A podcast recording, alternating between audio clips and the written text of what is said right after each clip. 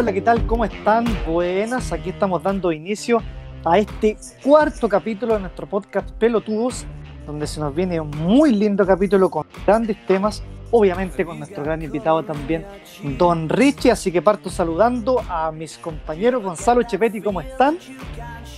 Hola chicos, ¿cómo están? Yo bien aquí, motivadísimo con este capítulo, me tinca que se viene bueno, eh, con grandes temas y no, ilusionado, ilusionado. Bien, bien, bien, Chepetti, ¿tú? Buenas, buenas, ¿cómo están? Eh, un gusto escucharlos nuevamente en este, en este encuentro deportivo, ¿cierto? Que es pelotudo. Eh, bastante congelado, ¿eh? Aquí estoy en Concepción, no nada más frío. Está, está, está muy helado. Está helado que voto pingüino. Pero bueno, también muy ilusionado por lo que va a hacer este, este, este programa, este, este capítulo, perdón. Así que, Claro. Y bueno, nuestra primera sección viene a cargo de el gran Don Richie, donde tendremos nuestra sección de grandes selecciones del mundo. Y esta vez repasaremos dos selecciones. Vamos a repasar a la selección brasileña en el Mundial de Francia 98 y Subcampeón. posteriormente subcampeón, subcampeón del mundo. Y después continuaremos con la selección campeona del mundo en Alemania 2006, la selección italiana. ¿Cómo ven eso? Bien, se- es un buen tema, es un buen tema. Son dos grandes selecciones, eh, gana- ganadoras a cierto punto, y Brasil también se veía eh, un poquito afectado en ciertas cosas, pero salió bien adelante llegando a la final igual. y no, me, me gusta la sección, me gusta, me gustan los equipos. Claro. Sí, y Eso. después nuestra segunda sección, en nuestra segunda sección vamos a tener un pequeño debate. Y hoy pondremos en, en la palestra a dos grandes arqueros de Chile, de la selección chilena y del mundo. Vamos a debatir a ver quién fue para nosotros el, quién es en realidad o quién fue el mejor, sele- el mejor arquero de la selección chilena y hablamos del gran Condor Rojas y del Capitán América Claudio Bravo. Chepetti, ¿cómo es eso? Mm, bueno, a través de datos históricos y objetivos cuantitativos de estos dos grandes, vamos a llegar a la conclusión que Claudio Bravo es nefasto. Eso es. Qué payaso. Bueno, a mí me toca defenderlo, así que te voy a sorprender con muchos datos que espero Oye. hacerte cambiar de opinión. Y Ojalá. nuestra tercera y última sección, hoy es una nueva sección que vamos a estrenar que es Eso. grandes duplas, grandes duplas. Y como grandes duplas no podíamos partir con otra gran dupla que corresponde al tenis, que es la gran dupla de El Peña González, Mano de Piedra y el Nico Kamasu. ¿Qué tal eso? uh, Notable. como, eh, ellos son dos de los deportistas más importantes de la historia de nuestro país, incluso deportistas, ni siquiera solo tenistas, sino que deportistas, por su logro olímpico. No, sí, es una sección que valía la pena mencionar. Y sobre todo una Sí, dupla tan ganadora. Exactamente, así que se viene un lindo capítulo, así que no va más, se cierran las apuestas y aquí comienza Pelotudos.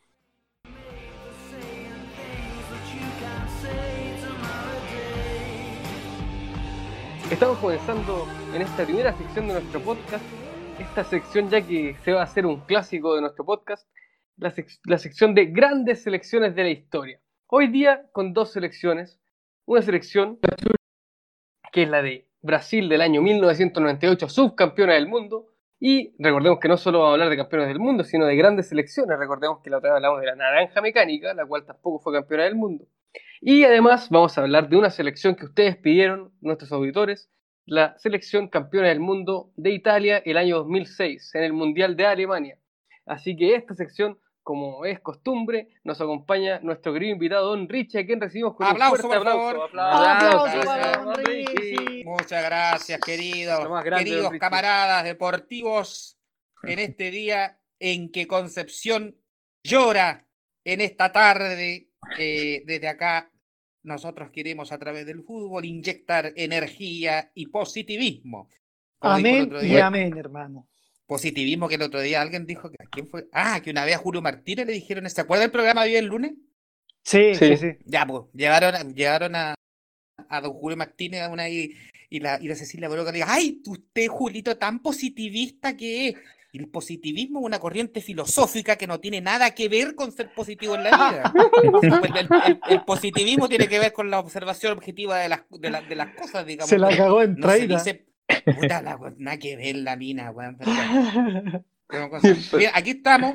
Bien, gracias a Dios. Antes de partir, sí, quisiera hacer una, una mención antes de que continúe, señor. Adelante. Quiero, quiero aquí, en este momento preciso, que se emita sobre mi persona unas disculpas públicas, señor. Ajá, ¿por qué? ¿Por qué sería? A ver. Públicas, señor, públicas, señor, porque se me ha dejado en ridículo en este programa, pasando. Se me ha dejado en ridículo en este programa, ¿Por qué? corrigiéndome ante los Ah. señores auditores Ah, de verdad, señor. verdad, verdad. una persona que está imbuida en su ignorancia me hizo dudar, señor, de una fecha y de un mundial. ¿Cuándo? Uh, ah, No, ¿el, yo- el yo de sé. Suiza o Suecia? Sí, sí, sí. Ah, ahí está. Así que corrígete de inmediato. Pido disculpas. sabandija, sabandija, weón. Pido disculpas, se me cruzaron los cables. Efectivamente, como Don Richie dijo, el mundial fue en Suiza el, 90 el 54 y en Suecia fue el año 58. Me confundí, me pido disculpas. Eh, y- Exactamente. y le, le- le pido disculpas a usted, Don Richie, y me, me voy a, me voy a confesar, me voy a confesar. Eso es lo que yo me pregunto, ¿cómo un mocoso imberbe cree que los doctorados los regalan, señor? Que están recién le están saliendo los, los pelos en las canillas, weón, para salir a jugar. Y vienen aquí a, a- a levantar falso testimonio sobre la persona. No voy a decir Así nada por respeto eh, a las personas que eh, podcast. Espero que nunca más se me ponga en duda, señor, ante los auditores. Prosigo ahora. Por Prosiga, favor, por favor. Ya, ¿quién va a empezar este- aquí? a- Usted, pues, don Richie, usted. Ya. Don Richie Entonces- nuevamente nos trae una selección brasileña que nos fue campeona. Oye, ¿ah? Qué Sí, interesante. la- eh, claro, esta selección de Brasil, Espera, espera, espera, espera, espera, 1998. espera, espera, espera, espera. Sí, Tú me decías a mí que yo, que, que, que me gusta el sufrimiento brasileño, parece que a ti también. Sí, que No, eh, en vez de hablar de eh, Brasil 70, un gran equipo, no, a los que sí. pierden, a ver la pérdida de Brasil. es que, lo, es, que, es que lo que pasa es que fíjate que esto, claro, hay aquí un sufrimiento brasileño, digamos, pero también el, eh, eh, una cuestión que me doy cuenta de los, brasileños, de los brasileños es que no se llenan ni con el as de basto, porque aquí venían ganando, pero no- se, habían gan- se hab- habían ganado la Copa del 94 en Gringolandia, Ajá. habían ganado, claro, y querían hacer el doblete, ¿cachai? Entonces, como igual como que les salió la cuestión para atrás porque, porque ya era como mucho. De hecho, una de las características de este equipo es que era, era casi el mismo del 94. O sea, o sea, no sé si el mismo, pero habían varios que se repetían. Y entonces Claro, había una sí. expectativa muy grande sobre el equipo del 98 y lo que Brasil pretendía era justamente mantener el- el- el- la copa y, y, y- y échale para adelante y vamos sumando. Entonces, y claro, ¿qué es lo que me pasó con esto? Que empecé como a mirar los videos, hacer las, hacer las tareas, digamos, hacer las tareas. Muy Uno bien. empieza, a co- uno empieza a acordarse de, de estos grandes, grandes, grandes jugadores, de cuales voy a nombrar aquí. Ustedes me hacen, si siguen hacer algún stop, algún stop, digamos, Claudio Tafarel, Cafú, Tafarel. ¿se acuerdan? Eh, Cafú, también que gran defensa, Uf. César Sampaio, Roberto Carlos Dunga, Dunga. Zunga. Rivaldo Dunga y el famoso Bebeto. Bebeto Bebeto? Chupeta. Sí, Bebeto, ¿Se sí. se de Bebeto? ¿Saben por qué le pusieron, por qué le dicen bebé? ¿Le pusieron Bebeto? Bebeto, no sé, porque estos, estos brasileños siempre se cambian su, Sí, se ponen Sí, sobrenombres. sí. Y, Es y lo raro es que Bebeto, se, es se Be- lo autorizan, ¿ah? Se lo ponen siempre en Sí. las camisetas, como que fueran Claro, nombre pues si y lo apellido, juegan- pero... No, Oye, Podría Bebeto, Bebeto, Bebeto estaba viejito ya a esa altura. po. ¿O Ah, no? pero igual estaba ahí. José No, no Roberto Gama de Oliveira, más conocido Claro. como Bebeto Como Chupeta. Bebeto. Y es porque tenía cara de cabro chico. Era Aringa Poki, Bebeto. Ah, mira. en Nui. El Aringa Poki, el cara de guagua. Entonces Bebeto al final era como cara de guagua. Eh, bueno, se lo cambian, en- se lo cambian cuando son bebés, o sea, ellos mismos o no sea ridículo. ellos- es un sobrenombre nomás, como si Chepeti en tu caso. O a tu Pero para jugar a la pelota nomás. No, son, son. No, no son para jugar a la pelota, así es como le dicen. Ah, Claro. Tu carnet dice Chepeti. uh. Ya. Es que eso se usa, en Brasil se usa mucho eso de lo, como del, del nombrarlo por el El sobrenombre. sobrenombre, claro, sí, sí. Se supone que tiene que ver también con el aspecto. Un, un amigo brasileño que tenía me decía que tenía que ver con el aspecto físico a veces de ellos, como con los apodos. por También. ejemplo, Hulk, Hulk ¿Cómo? es porque Hulk, po. Claro, Y Lula es un exacto. tipo grandote. Por eso, es su- por eso es su, es su apodo. Y Lula da Claro, Silva, o por, por ¿Quién es ejemplo, lo usan, lo usan, lo usan mucho, por ejemplo, para diferenciar, además, porque si hay un, por ejemplo, si hay varios que se llaman Pablo, hay uno que es Paulinho, que es como Paulito, y otro que es Paulón, porque es más grande, más gordo, que es Pablo Grande, Paulón. Claro, claro. Entonces lo diferencian así. Entonces aquí, el caso de Beto también era por sus características, por sus características físicas. Y aquí en el Mundial del, del 98, la gracia de Brasil es que aquí aparece O Fenómeno. Oh, fenómeno con su gran corte de pelo. No, no, fue el fenómeno. 2002. No, no, 2002. Fue el 2002. Eso Oh, perdón, sí, sí, me adelanté. Me Aquí adelanté estaba época, me pelado, o fenómeno. Ronaldo. Ronaldo que venía, Ronaldo que ya lo, venía del Mundial del 94 que no, que no jugó, fue a, fue a pasear a Estados Unidos parece Sí. para el 94. Claro, ¿y qué fue lo que sucedió aquí? Fíjense que, bueno, dicen que la, la- idea más o menos como que Zagalo quería meter el 98 a, a Ronaldo como, a como de lugar, pero el puesto estaba ocupado por Romario. Y como Ya. que Romario, y Romario tuvo una, una lesión y como que Zagalo en ese momento, el entrenador Mario Zagalo se aprovechó para enchufar al niño ahí, al, al- al- al joven bonito de la película. Y efectivamente fue el joven bonito de la, poli- de la película. Si ustedes, ¿qué edad tenían para el 98? Están muy chicos. Cuatro, Por la, por la, por la época del Mundial, 7 y 8. Ah, pero ¿se Claro. acuerdan entonces más o menos? Sí, pero sí, sí, Ronaldo sí, yo- fue el gran, que tenía un estilo de juego el otro día y yo como meditaba un poco como, no sé, lo encontraba como medio extraño. Tampoco he visto como todos los partidos de Ronaldo y toda su historia. Que, con- que no lo confundan los auditores ni con Ronaldinho ni con los otros, sino que... Ni con Cristiano Ronaldo. Ni con Cristiano Ronaldo, que es que se le diría la Ronalda, como dice Estamos hablando de Ronaldo Nazario. Nazario, el gordito, digamos, para que la gente El lo ubique. Que Ronaldo Claro. siempre tuvo como tendencia como al, a, a- a gordito. También es otro que se mandó unas grandes, unas que tuvo grande, al final su salida del fútbol terminó muy relacionada con lo, con las lesiones que tuvo. Se le cortaron al final los dos tendones, las dos rodillas, fue una cuestión así como desastrosa. Pero bueno, eso es el jugador en particular. Entonces ya este equipo venía con toda esta onda del Mundial 94 ya y, empie- y empieza el, el Mundial y toda la cosa y querían hacer el doblete, pa, pa, pa, pa, y le toca un eh, grupo que la característica de este Mundial es que se ha- habían aumentado los, los, los, los, Los equipos. Los cupos, claro, eran 32, entonces ahí se metió Japón, Croacia, estos países que Potencia, tenían siempre potencia. como menos, menos posibilidades, claro, grandes potencias que tenían menos posibilidades. Y le tocó eh, primer partido con Escocia, en donde sí fue más o menos bien, tuvo un buen, eh, un, un- un- un buen juego, ganó 2-1. Después vino con Marruecos, que también fue más o menos bien, hasta que llegó Noruega. Y ahí con Noruega fue la primera como parada que tuvo Brasil, que venía con todo esto. En realidad los gallos igual eran eh, fantásticos, ¿cachai? O sea, tenían una, sobre todo una potencia física, se mandaban unas carreras, Juan, gigantescas Ajá. en los partidos. Eran gallos de mucha potencia física y que tienen además, como decía el gurú o gurú, decía siempre esta cuestión que dice, los brasileños son talentosos. pues. Pero entonces los chilenos tienen que ser más inteligentes porque nosotros no somos talentosos, somos chicos, así como medio gorditos. Los brasileños como Claro. que tienen masa. Y aquí en este tiempo se notaba mucho un Brasil que físicamente además estaba, estaba muy bien.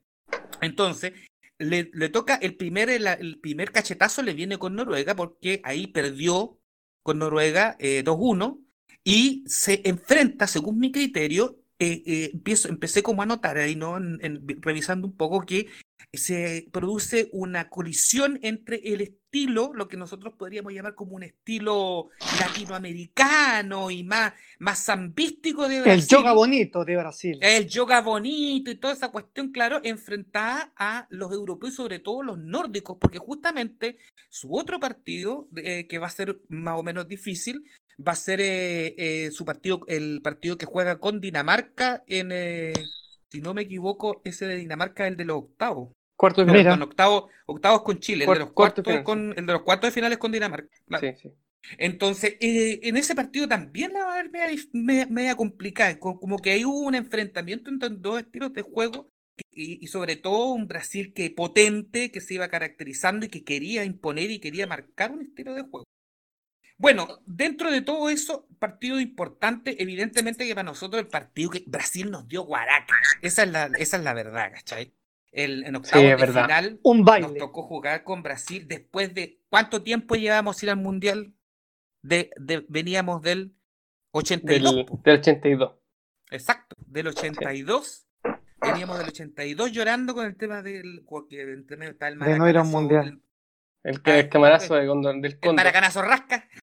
Que vamos a hablar un ratito, que vamos a hablar un poco después.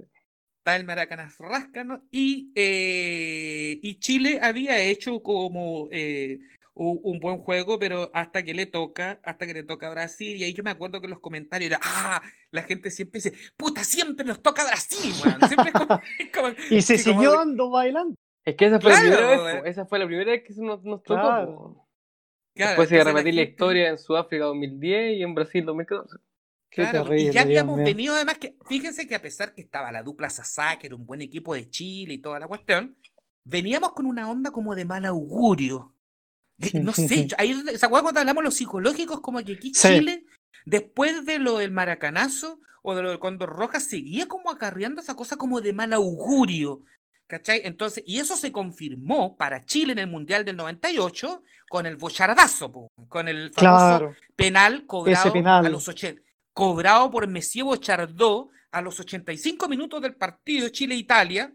eh, eh, y, y entonces eso era confirmar de que había como una mala, un- una puta mala cueva. po. Yo creo que eso es culpa de los chamanes peruanos. Tantas, eh, tantas weas que nos hacen, weón. Por ahí yo creo que anda la cosa. Oye, y no, yo me acuerdo que el partido con Camerún, Chile jugó, le tocó eh, jugar en grupo, le tocó jugó tocar con Camerún, y, y Ujú. lo- lo- los camerunenses, weón, los negritos, llegaban como un león de oro, weón, ay, le ponían cosas, y tocaban Todos sus unos tambores, weón. Claro, y acá en Chile, como están estos programas, estos programas de donde que eran entre comillas de fútbol, que era como la noche del mundial con la Cecilia Boló, con entonces eh, llegaban a Javier Miranda con un par de viejos medios califas, weón, armaban un programa. Javier más o menos, Miranda, entonces, verdad. Ay, de el Camerún y los negros que nos van a hacer brujería y toda la cuestión. Entonces un mundial que estaba como rodeado de toda esta cuestión. Pues bueno, la cosa es que ahí nos dio, ahí nos dieron Guaraca, weón, con 4-1. Ay, Brasil yo me acuerdo, 4-1. disculpe don Richie, antes de, Sí. que siga, yo me acuerdo que ese partido yo me pinté la cara. Yo no, Te pintaste la cara. sí, me pinté la cara completa. Fue- Es la única vez en mi ¿Con- vida que me he pintado ¿Con la cara chuple? ¿Y con qué te la pintaste? Y- porque ¿Con la per- canción? y- Cara con la canción Blanco. No, rojo pero- y azul. No, en ese tiempo. ¿existía el pinta carita o no estaba No, no, habían otras todavía? cuestiones. Yo me acuerdo que eran como una, una cuestión que era como una acuarela que vendían. Como Sí, sí, sí, el, el negocio, yo me acuerdo que vendían. vendían Valían como 500 pesos el Sí, tricolor, Y en ese barato. tiempo 500 lucas, o sea, 500 pesos era harta plata. El no- el no, el no- el 98, no, 500 pesos era plata, weón. No es como Sí, ahora. no, No, 500 tampoco pesos tanto, era como Era que un billete, costaron unas dos lucas, Era un billete, era un billete. claro. Era un Sí, pues era un billete. Bueno, la Ya. cosa es que nos ganaron y lo que a mí más me, me y que, que, que dolió fue que nos ganaron por doblete, po, ¿cachai? Con dos goles de Sampaio y con dos goles de Ronaldo. O fenómeno. O Fenómeno hizo su gracia y Sampaio igual, po, Y el Entonces, descuento del matador. Y el descuento del matador, justamente. El descuento del matador que fue como el de, de la dignidad. ¿eh? Pero de verdad, El del honor. eh, Bombalé, hizo, eh, Bombalé hizo una extensa crítica sobre este, que el Señor lo tenga en su santo reino.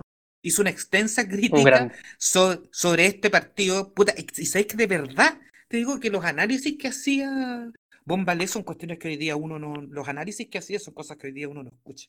Que no, no- Claro. no, he, no he escuchado ningún Es. Entonces decía, que, ¿cuál fue la, a- aquí como la- el, el gran error del pelado maldito este y la cuestión? del, del señor Acosta fue en definitiva que eh, Brasil, miren, pero, el nivel aquí como de psicología, que Brasil en el primer tiempo, para ir leyendo también cómo el equipo estaba elaborado, cómo estaba trabajado, Brasil en el primer tiempo dio espacio a que Chile profundizara, digamos, en su área. Mm. ¿Cachai? Un Brasil que se mostró en el primer tiempo, vulner- el primer cuarto, vulnerable a Brasil y Chile se sintió con la confianza de entrar en el campo Brasil. Y entonces Brasil hizo una jugada de como de abrazar, de cerrar a Chile, ¿cachai? Por los, por los, por los lados.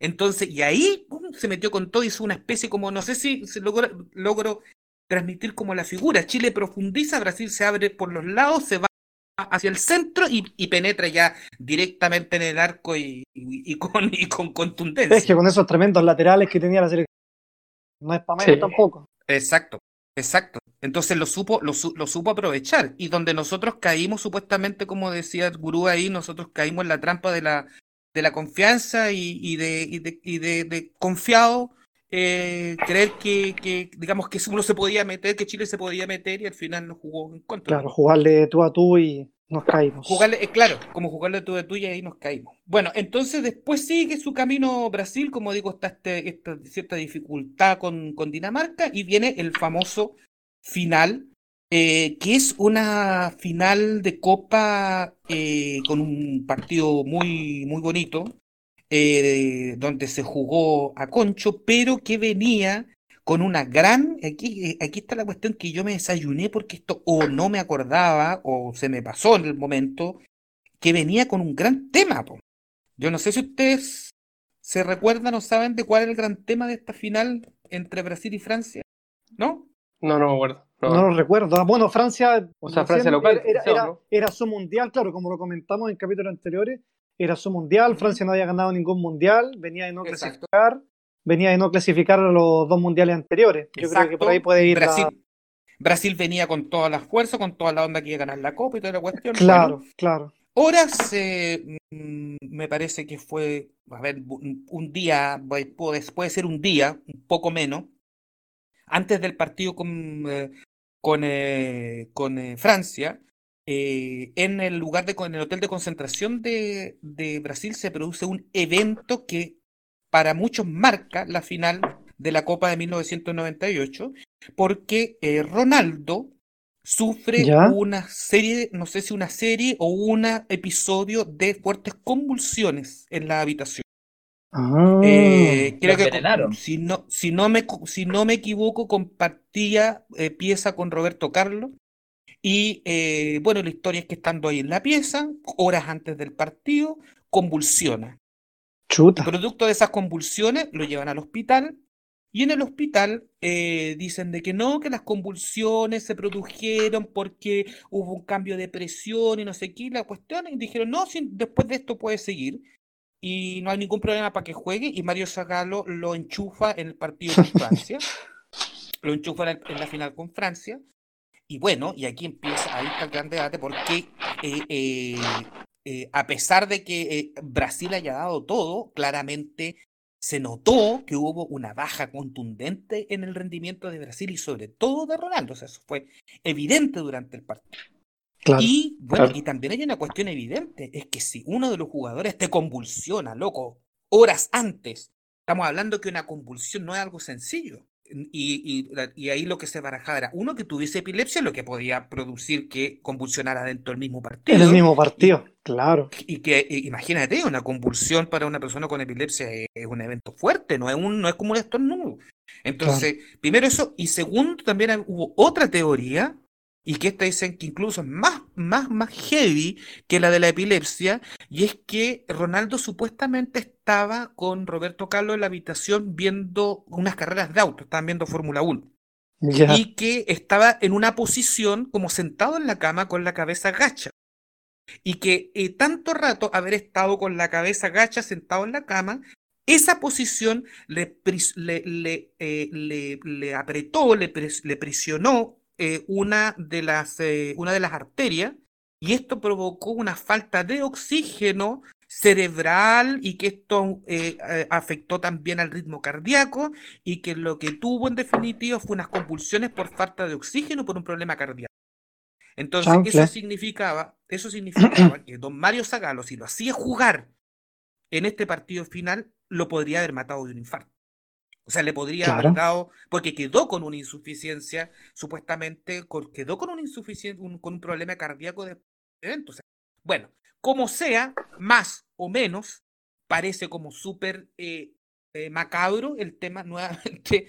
Como decíamos otro día, estas cosas como macabras que salen en el fútbol, parece bastante como muy macabro el tema de que Mario Zacalo lo haya hecho jugar en, en el partido con Francia, en el partido final por la Copa, y, y además que eh, pues, pasaron vergüenza al final porque de verdad que a pesar que dieron todo, toda la cuestión, pero no todo lo que lo que pudieron en el partido, pero en un momento ya no dieron más nomás y Francia le hizo también le mandó eh, Un ¿cuánto fue 3-0, para- para- no, 3-0. No, me quiero equivocarme, fue 3-0. 3-0, Yo me sí, acuerdo sí, lo, que son lo- dos de lo hablamos Zidane. un- Sí, y el Sí, último de el primero, ruso, el- eh, Petit, un cabezazo. de Justamente, los- Petit. exacto, fueron los Sí. dos, los dos de Zidane y el de Petit, Sí. justamente.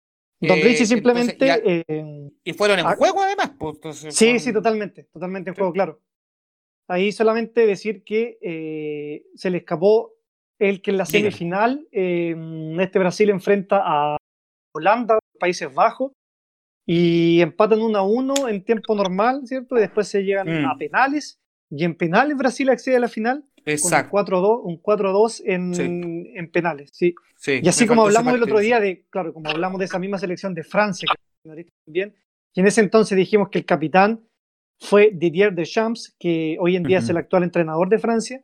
En ese entonces la selección brasileña tenía como capitán a Dunga, quien también fue seleccionador de la selección brasileña, y no solamente en una oportunidad, sino que en dos periodos, entre el 2006 y 2010, y después fue quien dirigió para ese Brasil del Mundial 2014, donde dura hasta Exacto. el 2016, pero se va sin pena ni gloria el de la selección brasileña Exacto, Dunga. y porque por lo que entiendo, Dunga, la única experiencia que ha tenido en, eh, en, eh, en, en DT Dunga ha sido con Brasil. Creo que no- nunca más fue director técnico de ningún otro equipo. Mira, eso lo desconozco. Lo, No sé, lo cuestión desconozco. día estaba No, pero, o sea, cuestión club- no- clubes locales, si no, se ha, ha tenido.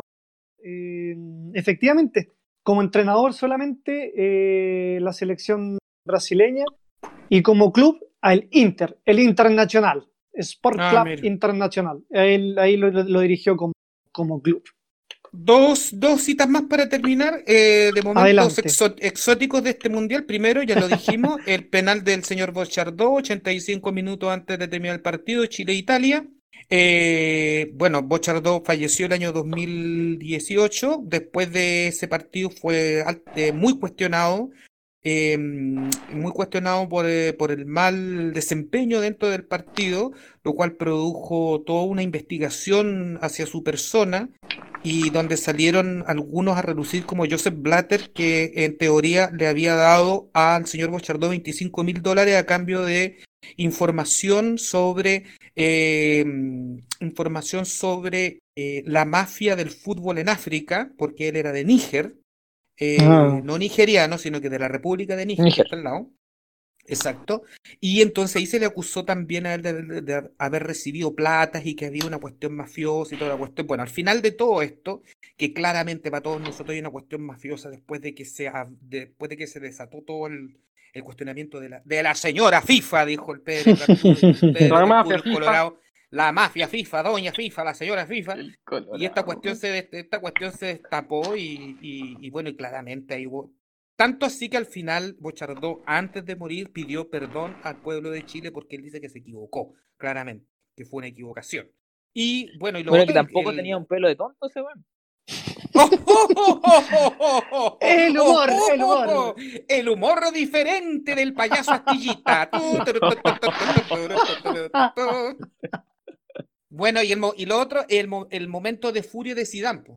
¿Qué le pasó a Zidane ahí, don Richie? No se, man- no se mandó una pelea con Arabia Saudita y tuvo un momento de furia en el en un Oh, partido mira. con Arabia Saudita. Mm. Desconozco, desconozco ese dato, pero justamente eh, nos da el pie, don Richie, para hablar de la otra selección que vamos a tratar hoy, que es la selección italiana campeona del mundo del Mundial del 2006. Y justamente ahí, Zinedine Zidane co- se manda un condoro fatal en la final y hace que Italia gane, gane. esa- Así que yo creo que en honor al tiempo, démosle paso a esta selección de- italiana. de- sí, dele nomás. Así que ¿quién, ¿quién quiere partir, muchachos, de los tres, hablando de esta Italia del 2006? Deutschland, Deutschland.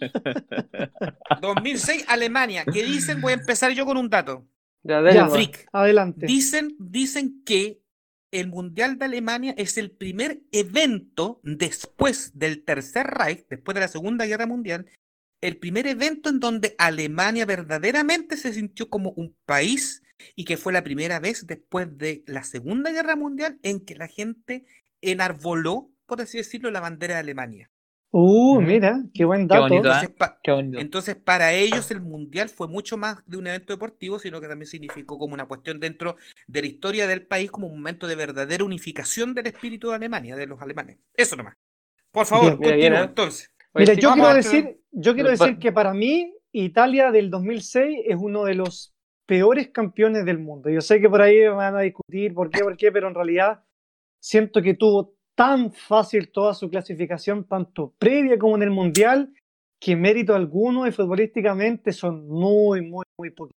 Efectivamente, Nah, para ser campeón hay que ganar todos los partidos, pero del último tiempo para mí es uno de los peores campeones del mundo. Yo Sí, oye, pero, Re- rotundamente. recordemos, Inmerecido. un poco en contexto de las grandes figuras que tenía esa Italia.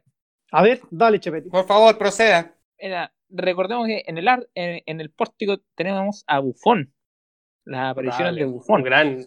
Grande, ahí hay un Mm. grande. Línea 4, San Brota. Teníamos Ya, Fabio Luca. Cannavaro, ¿ah? que era el Che Capitano. Che Sí, Capitano. Canavaro. Pelado Capitano. por, por- por recordar algunos, tendríamos a Andrea Pirlo. Uh, tenemos a Gattuso. jugadorazo, jugadorazo. No, che, Francesco. Del Piero. Camoranesi y teníamos a Totti también en el equipo titular. Totti- Luca Toni Ah, arriba. Y el romántico, Francesco Totti. Francesco. O sea, mira, sí, como, como No, jugadores ya. habían muchos jugadores buenos y, y todo el cuento, pero vamos a irnos un poquito más atrás cuando cómo logra clasificar Sí. Italia No, al solamente- Don Richie. Solamente, no, solamente quiero decir que recuerden, hijos míos, tener buenos jugadores no significa tener un buen equipo. Exactamente, y ahí es donde yo quiero llegar. Recuerden- clasificar, Clasifica Recuerden Argentina. Ya, Eso es todo. Sí, No, Gracias, mira, mira, gracias yo, por yo tengo algo que agregar sí, eh, con respecto a, a que es fácil la clasificación, como, como decía José, sí, yo estoy de acuerdo, pero es algo que en Europa pasa mucho, José, tú, es cosa de que nosotros veamos los grupos que hay para la clasificación europea. Tú te encontré en un grupo que tenía a Finlandia, Macedonia, Armenia, Andorra, a San Marino, que nunca han jugado fútbol en su vida. Entonces, Sí, sí, sí. te- que son equipos no futbolizados. Y tenéis siempre uno o dos que son un poquito más futbolizados y eso siempre clasifican.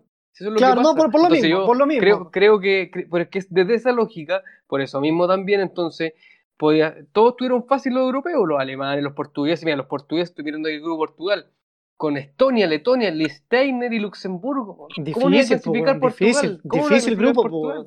Entonces, entonces creo que no, no es, no- creo que no, no aplica el, el- el decir que fue una clasificación fácil. Bueno, pero ahí Italia lo tuvo con Noruega, Escocia, Eslovenia, Bielorrusia y Moldavia. Clasifica obviamente eh, soplado, sobrado de cariño con 23 puntos. Y le llega el grupo del Mundial, donde le toca Ghana, República Checa y Estados Unidos. Alguno de los tres, futbolísticamente, es semipotencia. Oye, yo de Ninguno, verdad, de ver- yo. Cabrón, yo de verdad que siento de que los mundiales son más arreglados que ese cumpleaños. Encuentro que Sí, es cierto. Sí, es cierto. Bueno, ahí podría contar otras cosas, pero van a alargarme. Dale nomás. Ya, entonces, vamos a Italia. pues. Sí, sí, Claro, entonces bueno. Italia le toca, Háblanos, le, toca, le toca en el grupo, como dije, con Ghana, República Checa y Estados Unidos. Entonces vuelvo a hacer la pregunta: ¿alguno de esos es alguna potencia, Pero mira, pero aunque sea un poquito mira, mira. futbolísticamente? No, sí, pero José, mira. Grupo A, Alemania, Ecuador, Polonia y Costa Rica. Dime, ¿algunos potencias? Estamos en la misma lógica. Eh, claro. Estamos en la misma lógica, ¿cachai? Y después, en, en- en- eh, después a eh, Alemania después le tocó también fácil hasta que le tocó con Italia. O sea, yo no digo que el, equipo de Italia lucía, yo tampoco digo eso. Estoy de acuerdo contigo en que no era un gran fútbol el que mostraba, pero estoy hablando de que los demás tampoco tenían grupos como de tan competencia. Imagina Argentina con Costa de Marfil, Serbia, Montenegro.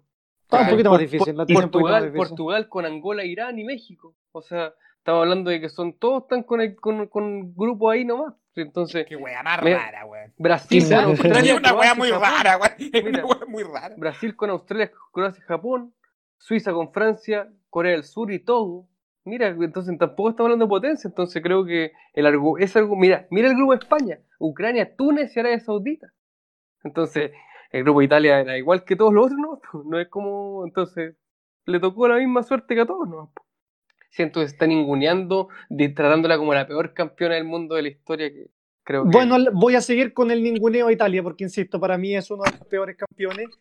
En octavos de final le toca con la gran potencia Australia, que clasifican gratuitamente todos los mundiales. y tan solo gana 1-0 en ese, en ese encuentro. Y llegan a cuartos de final y aquí ya se encuentran algo un poquito más futbolístico. Se encuentran con la Ucrania de Andriy Shevchenko. ¿Recuerdan a Shevchenko? De Winnie Eleven. Juega muy bien ese un grande. La hizo toda en el Milan Shevchenko. ¿Lo, lo- lo recuerdan o no? Sí, jugaba harto. Y claro, Sí, y después era- le toca era un ya un. jugador. Sí, era, un- era un gran jugador. Ahí sí Italia se luce, por decirlo de una manera, gana, gana 3-0, gana bien. Y aquí le llega el, el- Aquí ya le empieza el peso ya. Toca jugar en, en semifinales con el anfitrión, con Alemania. ¿Recuerdan algo de ese partido, no? Por ahí alguien dijo que era recordado como uno de los mejores partidos. Fue, fue el, el mejor partido según la crítica deportiva de ese año. Y recordemos que se definió en, lo- en los últimos momentos del tiempo extra del partido. Sí, pues fue, de hecho el gol de, de Fabio Grosso fue en el minuto 119, si no me equivoco, estaba por terminar, estaba- los penales estaban ahí al ladito y, y un golazo que metió en el ángulo Fabio Grosso. Fue, Sí, fue golazo. Ese, ese sí que fue un golazo. Sí, y fue del muy bueno. Piero. Y del Y del Piero, Piero, y en del Piero del 121. 121. Sí, sí, Eh. es verdad. Ahí con una Alemania volcada a buscar ese empate en la última jugada, de una, con- en una contra, si no me equivoco, del Piero hace el último, el último gol. El, el fútbol italiano, finalmente, sí, sí, también estando un poco de acuerdo con lo que dice el José, pero es una cuestión de los italianos desde siempre. ¿ah? El fútbol italiano nunca ha sido un fútbol que luzca mucho. ¿Tan o sea, vistoso, decís tú? Sí, como vistoso, ¿no? Nunca ha sido es un fútbol más bien rústico, sabemos cómo es la liga italiana, grandes jugadores y todo, pero un fútbol muy físico también. Eh, eh, bueno, con, la- con excepción aquí en casos como Francesco Totti o, o el mismo, eh, ay, se me fue el nombre de este compadre, de Pirlo, eh, que son jugadores con grandes, grandes eh, condiciones futbolísticas, pero claro, eh, ciertamente, yo creo que ese mundial en sí, como que ahora que estaba mirando mientras defendía a Italia, mientras miraba los grupos, eh, fue un mundial como poco competitivo, no como que no había un grupo de la muerte, por ejemplo, siempre un grupo de la muerte, como que Claro, estaba- sí. fue un mundial, en ese sentido fue como bien planito, como hasta cuarto de final, cuando se re- el recordado choque entre Argentina y Alemania, la misma semifinal, como dice Chepetti, para la estadística el mejor partido de ese mundial. Y Italia jugando en la suya, yo creo, o sea, eso fue como, como, como algo como destacado finalmente. Claro. Sí. Y en la, Bueno, y en la ahí, final, viene, y ahí viene la final, efectivamente, que le toca con, con Francia. Francia ya tenía un equipo bien, bien maduro, tenía jugadores que habían sido campeones en el 98 y se venía reforzando grandes jóvenes promesas.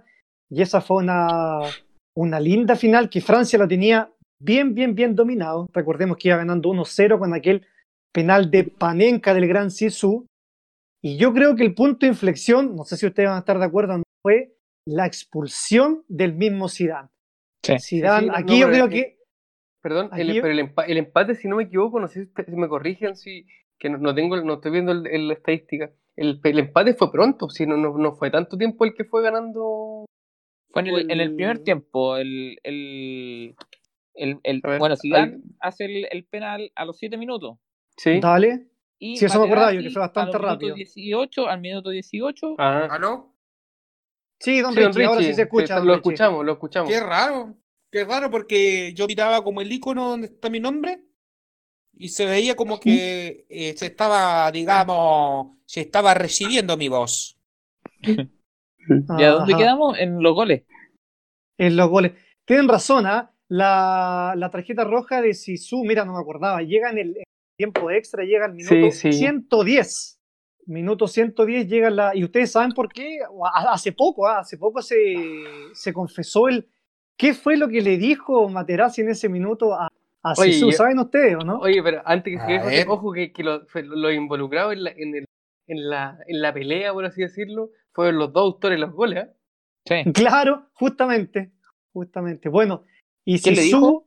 Sisu le dice a, a, a Materazzi, ¿cierto? Le dice como ya estaba sobrado, ya que había hecho un buen partido, le dice como que al final del partido eh, le, le va a dar su, su camiseta. Y Materazzi ingeniosamente le dice, prefiero a tu hermana. ¿Quién es? Oh, no puedo así creer, entonces, claro, con lo caliente el- que ya estaba el partido y todo. Sí, claro. Obviamente vino. Preferesco la vino- tua vino- fratella, una cosa. Y, le- claro. Y los italianos siempre están pegando, y los italianos siempre están pegando en los tobillos, están empujando. Sí. Es Son como los uruguayos acá, son, Sí, son- son eso. Es como, es como los uruguayos de allá de Europa. Exactamente. Oye, no sé si la la- cosa, pero bueno. No sé si les pasó a ustedes cuando vieron, bueno, si, si, si están viendo la final en vivo, puta Sí, que sí. fue doloroso ver a Zidane salir, weón, por la Sí, por la sí, chica. O sea, de Mm. verdad que era más encima su último partido. Fue escandalillo, sí. como que ¿Qué edad, tenía, ¿Qué edad tenía Zidane ahí, saben ustedes? Buena pregunta. A mí Zidane siempre me ha dado la impresión que es como viejo, weón. Así como Sí, todos los sí, partidos. sí. pelado, pelado. Como que nació viejo. pelado y, sí, sí, y como que nació viejo, sí. A ver, 2006, 14, 30, Bueno, y ahí me- y me- 33, me- 33, 34 años. 33, tanto, no era tan sí. viejo. No, 33, 34 Mira. años, según lo que estoy Sí, viendo. Bueno, y ahí entonces, después del tiempo, del tiempo extra, ¿cierto? Que siguen igual, sin más goles a uno simplemente, se van a los penales y todo se define por un fallo que tiene el gran, el gran David Trezeguet. 13 David gol. Trezeguet eh, trata de 13 hacer gol. un penal similar al de Sisu, le pegan el travesaño y no entra, a diferencia del de Sisu, no entra y bueno, después vino del Piero y Grosso que termina de matar ese, esa serie con un 3 y Italia se proclama campeona del Mundial de Alemania 2006. Yo creo que sin duda, a mí me- por lo menos me queda la sensación que no es un campeón, como por ejemplo como fue el Alemania 2010 2014, no sé. Me, me produce la sensación como que no era un campeón confirmado, ¿cachai? Como que Sí, sí, poco sí.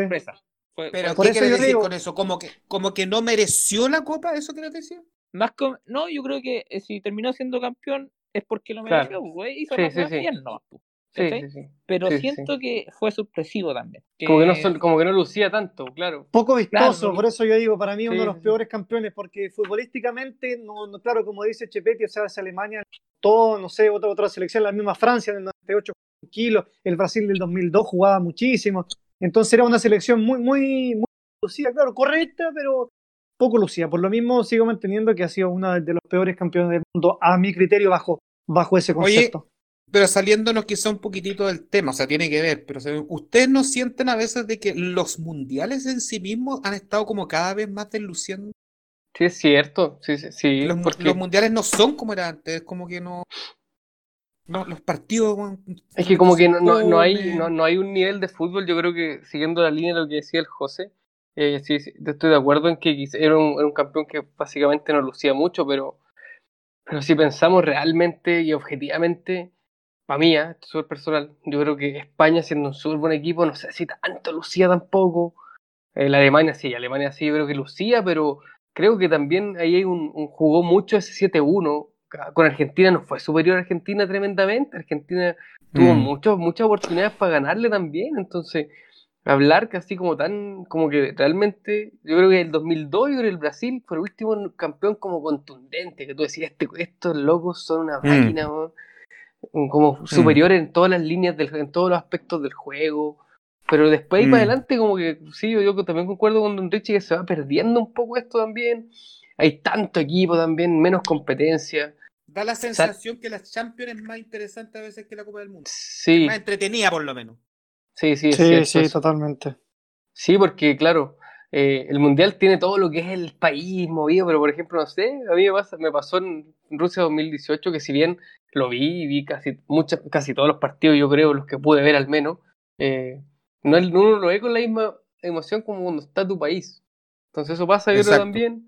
Y eso en la Champions, o sea, si tú lo veis la Champions, la Champions uno la ve con entusiasmo siempre, porque un nivel como que siempre se mantiene y existen Mm. sorpresas y, y no sé, sí, entiendo el concepto. Y se Don usa mucho más. Porque, lo otro- Sí. Bueno, ¿alguna otra Sí, cosita, que- jóvenes? No, yo creo que estamos por ahí, cerramos aquí este- esta sección, yo creo. Bueno, justamente recalcando esto, a estos dos grandes equipos, estas dos grandes selecciones. Bueno, para algunos no tan grande Italia, pero como bien dijo Chepey también, el ser campeón tiene méritos por sí, sí, por sí solo. O sea, no, no es una cuestión que llegaste ahí porque sí, no. Mal, Sí, mal- figura, figura de los registros como campeón, y eso igual suma, suma una estrellita para la, para el escudo. sí, Claro. mal que mal, eliminó al, al local en, en la semifinal. Así que En hablamos de Italia el 2006 y hablamos del Brasil del año 98 ahí con la desgracia brasileña. Y le damos las gracias también de pasada a nuestros auditores, que fueron los que nos propusieron también este hablar de esta Italia. Y también. Oye, eh, ¿por la qué querían gracia- hablar de esa Italia? No, porque eh, nosotros hicimos Don, Don Richie, Usted que quizás no, no es tan Tecnológico. tan tecnológico, Tecnológico, hicimos una, una mini encuesta de qué tema le gustaría que habláramos en, en los capítulos y una persona puso que habláramos de Italia 2006. Ha- ha- hablan como de cosas modernas nomás, pues. Entonces uno se queda como con. Uno se, uno se queda en silencio porque hablan de cosas modernas, ¿no? La- Porque somos más viejos. Usted no es tan Está- viejo, está- don Richie. Así Está- que está eso, dirigido, está, está dirigido a los jóvenes. Es más joven que ese supo usted, don Rich. agradecerle a, a, a don Richie, agradecerle a nuestros auditores también y agradecerle a ustedes, chiquillos, por esta tremenda sección Gracias que nos mandamos hoy día. Así que esta sería nuestra primera sección de pelotudos y sigan escuchando nuestro querido podcast. Que les vaya muy bien, cabrón. Un abrazo desde acá, fraterno, desde. Abrazo de gol, como diría el Trova. abrazo de gol.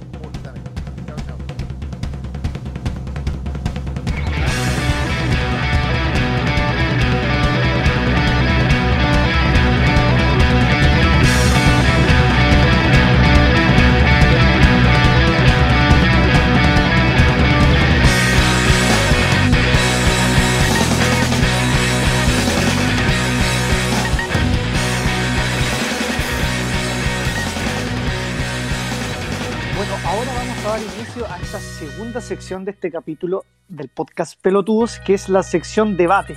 Creo que hoy se viene ya algo más debate como tal, ¿ah? que en el capítulo 1 como que tuvimos, no, no, no salió tanto debate, pero quedé con ganas de, de pelear, Gonzalo, contigo desde el bloque anterior con, con Don Richie. weón. Sí, como que Sí, intentamos. Sí, en, como en que el, estaba en el capítulo hoy intentamos, pero no se pudo. Y ahora con la cuestión de Italia, ya, ya, ya tú me tocaste la oreja, Claro, así ahí- que yo, yo, yo, yo tiro.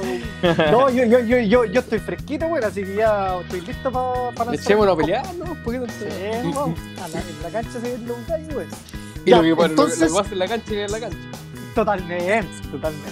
No se Entonces, en esta sección de debate, y hoy, al igual que eh, en la sección anterior que escuchamos a nuestros a nuestras escuchas, a nuestro público, también en Instagram nos propusieron que habláramos de el Cóndor Rojas. Así que nosotros evolucionamos esto, los vamos, vamos a hacer un pequeño debate de quién ha sido el mejor arquero de Chile. Y hoy enfrentaremos al señor Cóndor Rojas versus Claudio Bravo. Así que sin más, va a partir Gonzalito dándole con el Cóndor Rojas, que para él al parecer así es. Y luego continuaré yo con Claudito, el Capitán América Bravo. Dale, Gonzalo. Sí, sí, justamente vamos, vamos a hacer esto. Vamos, primero vamos a, a exponer una mini biografía también para que tengamos conocimiento de quiénes son estos personajes. A Bravo probablemente lo reconozcamos mucho más, pero por, su categoría de ser contemporáneo, pero el Cóndor, eh, muchos quizás no lo vimos jugar o simplemente hemos escuchado cosas de. Entonces por eso la idea es también familiarizarnos con. Y yo, como bien dijo el José, yo voy a, hoy día quiero defender a Roberto Rojas como el, como el mejor arquero de la historia. Sin, yo sí quiero decir de una vez que también tampoco creo que sea como sin discusión para mí, pero creo que por ciertas cosas que vamos a debatir después es lo mejor. Pero con respecto a su trayectoria y su biografía, Roberto Rojas es, nació el año 57, el 8 de agosto, en Providencia, santiaguino, y su apodo es el Cóndor, lógicamente. Cóndor El Cóndor. eh, sin ser un tipo es un tipo alto de un metro ochenta como que uno lo ve y pe- pensaría que es más pequeño pero tiene un metro ochenta y, y por su gran agilidad y cómo volaba él finalmente en- al atajar una pelota se, ha- se hace acreedor de este de este título de cóndor ¿ya? La Federación de Estadística, eh, de Historia de Estadística del Fútbol, lo ubicó como el doceavo mejor arquero sudamericano del siglo XX. Y fue capitán de la selección chilena eh, durante algún periodo. Y también fue ubicado como el mejor arquero de la Copa América del año 1987. Y Mira. lógicamente ahí su, su gran yayita, grande en verdad, súper grande. El maracanazo del año 1989 fatídico, en el cual en el partido de Chile con Brasil sabemos que él usó una, una gilet de mala forma para simular que una bengala le pegó en, en el ojo. ¿ya? Pero más allá de eso, el Cóndor pasó por mu- varios equipos. ¿ah? De repente no sabemos bien tampoco cómo fue esto, pero jugó en Deportes Aviación, un equipo antiguo chileno, entre el 75 y el 80. Es un, es un- es un equipo que ya está extinto, es de la Fuerza Aérea de Chile, ¿ya? Y Ah, mira. jugado solo en segunda división y desapareció en el 82, ¿ya? Y ahí Roberto Rojas, el 81, pasa, da un gran salto en su carrera a Colo Colo, donde es el arquero por durante cinco años. Cinco años del equipo más grande de Chile, como bien sabemos que es nuestro querido Colo Colo. Exacto, exacto. Identificado siempre con Colo Colo, Roberto Rojas. Y el otro gran saldo en su carrera fue al Sao Paulo de Brasil, donde jugó en el, el año 1987 y el 89, año en el cual fue el, el- el año fatídico de este maracanazo que nosotros decíamos. Oye, tú- tú- Gonzalo. usted- tú- sí, sí, dígame. Entonces, tú me estás diciendo que aquí el señor Roberto Rojas, cuando el tema del maracanazo, Piñufla y toda esta cosa, ya era un buen viejo ya. Lo que pasa es que el, el- el Cóndor, por lo que aquí pasó, se.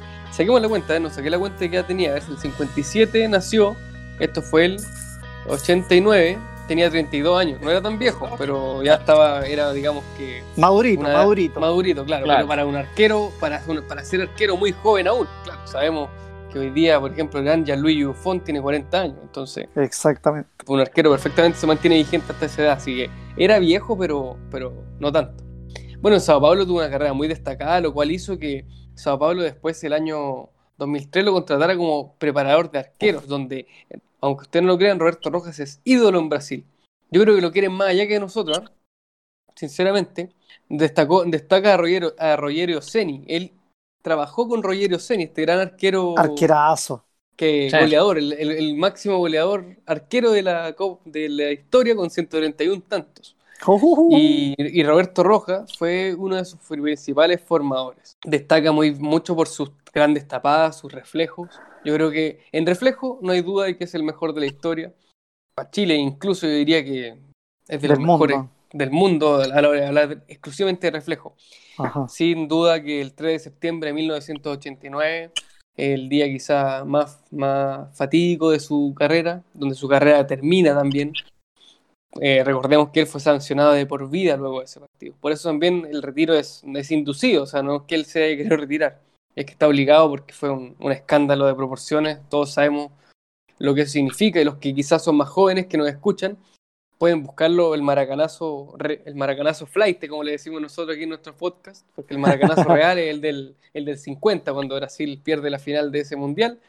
Pero para nosotros espe- especialmente este maracanazo nos marca y, y pone fin a la carrera de Roberto Rojas que como bien decía el gran gurú Guillermo Bombalet Palaer era el mejor arquero de la historia de Chile sin duda y está tenía condiciones de sobra para jugar en Europa muchos años como Claudio Bravo, pero lamentablemente no podemos saberlo porque se mandó esta embarradita que, que lógicamente lo, lo cortó. Así que eso por mi parte no es muy larga su carrera por, porque sus principales hitos son en Colo Colo, Sao Paulo y la selección chilena, eso sí, sin lograr quizá algún título, pero, pero por sus condiciones siempre sorprendente.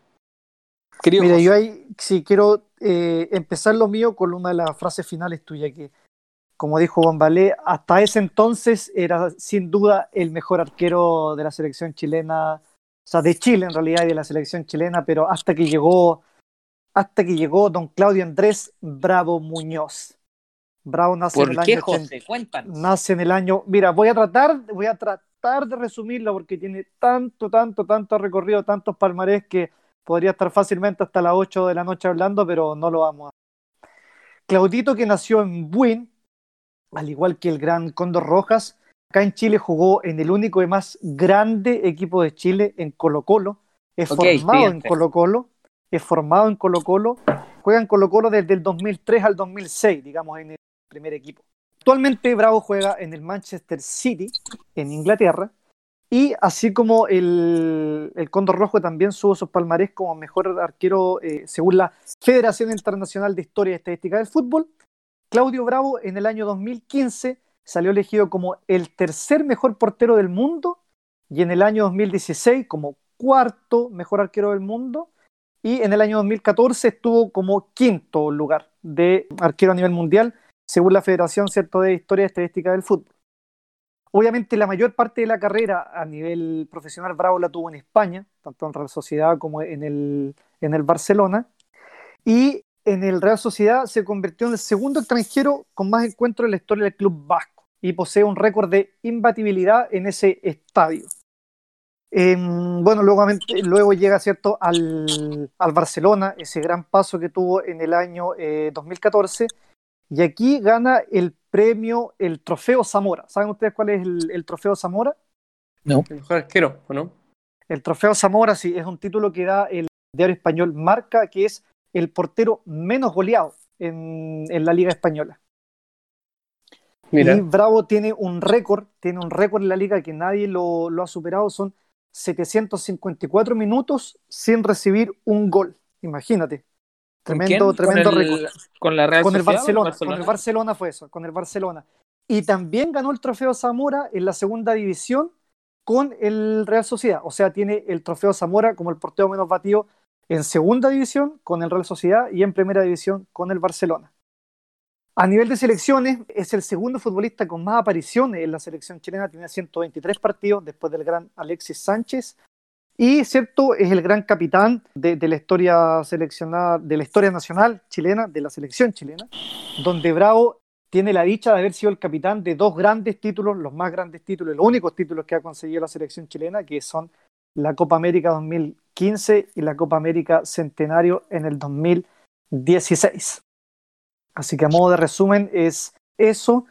Claudio Bravo, entonces de Colo Colo, el 2006 salta a la Real Sociedad, donde juega hasta el 2014, bastantes años, tanto en segunda como primera división española. Eh, después pasa al Barcelona del año 2014 al año 2017, donde es capitán. Bueno, después lamentablemente llega, lamentablemente digo, para, para, Bravo, para Bravo llega Ter Stegen y lo deja en la en. Y ahí se va al el Manchester City en el 2016, donde tiene una gran temporada. Y después lo mismo, llega lamentablemente el brasileño Ederson y lo relega, lo relega y a la, a la banca. oye, sí, sin, sin Entonces- afán de, sin afán de, disculpa José, no, esto no, esto es fuera de debate aún, pero me llama mucho la atención, en, como esto lo digo como chileno incluso, ¿se dan cuenta ustedes que Bravo en los equipos grandes finalmente siempre tiene una sombra y no sé por qué siempre el técnico de turno como que siempre lo tiras de segundo, como que en verdad yo creo que en su momento era mucho más que Ter Stegen y siempre estaba ahí Ter Stegen en la Champions y Ter Stegen en la cuestión. Y lógicamente aquí Ederson se mandó una, man- una man- cantidad de embarrada y seguía haciendo y Bravo siempre el segundo, jugando la FA Cup y no sé, ¿qué, Como por que qué será eso? 2014 Como, el- No Yo creo simplemente Desde 2014. como la infravaloración de los jugadores chilenos que hemos hablado Eh, veces exactamente, simplemente por haber nacido en Chile. Probablemente si fuese, eh, bueno, tomando aquí sudamericano, si fuese argentino, brasileño o tal vez uruguayo, tendría mucho más peso que lamentablemente por, por, por ser chileno. Y bueno, en cuanto a la, a la selección nacional, Bravo juega en la sub-23, juega eh, cuatro Copas Américas, él es el arquero titular en la Copa América 2004, 2007, 2011 y 2015, y bueno, y también la Copa la Copa América Centenario, que es Copa Única, ¿cierto? Y donde él fue el gran capitán y tuvo la, la oportunidad de levantar esa, esa copa. Bravo juega también la Copa Confederaciones del 2017, donde recordémoslo todo que hace una actuación maravillosa en esa Copa Confederaciones. Recordemos esa semifinal que tenemos contra, contra Portugal, contra el equipo de El Bicho, donde no le marcan ningún penal. Eso es uno de, yo creo que uno de los yo creo que hay dos grandes características que lo potencian a Bravo. Uno es lo atajador de penales, es un gran atajador de penales. Y segundo es su buen juego de pie. Bravo tiene, bueno, más allá de que de vez en cuando se mandaba su, sus buenos condoros como todo arquero, pero esas dos cosas yo creo que son las que le valen y le han valido ser uno de los grandes porteros de, a nivel mundial, también no, no, no de, de, de la selección chilena.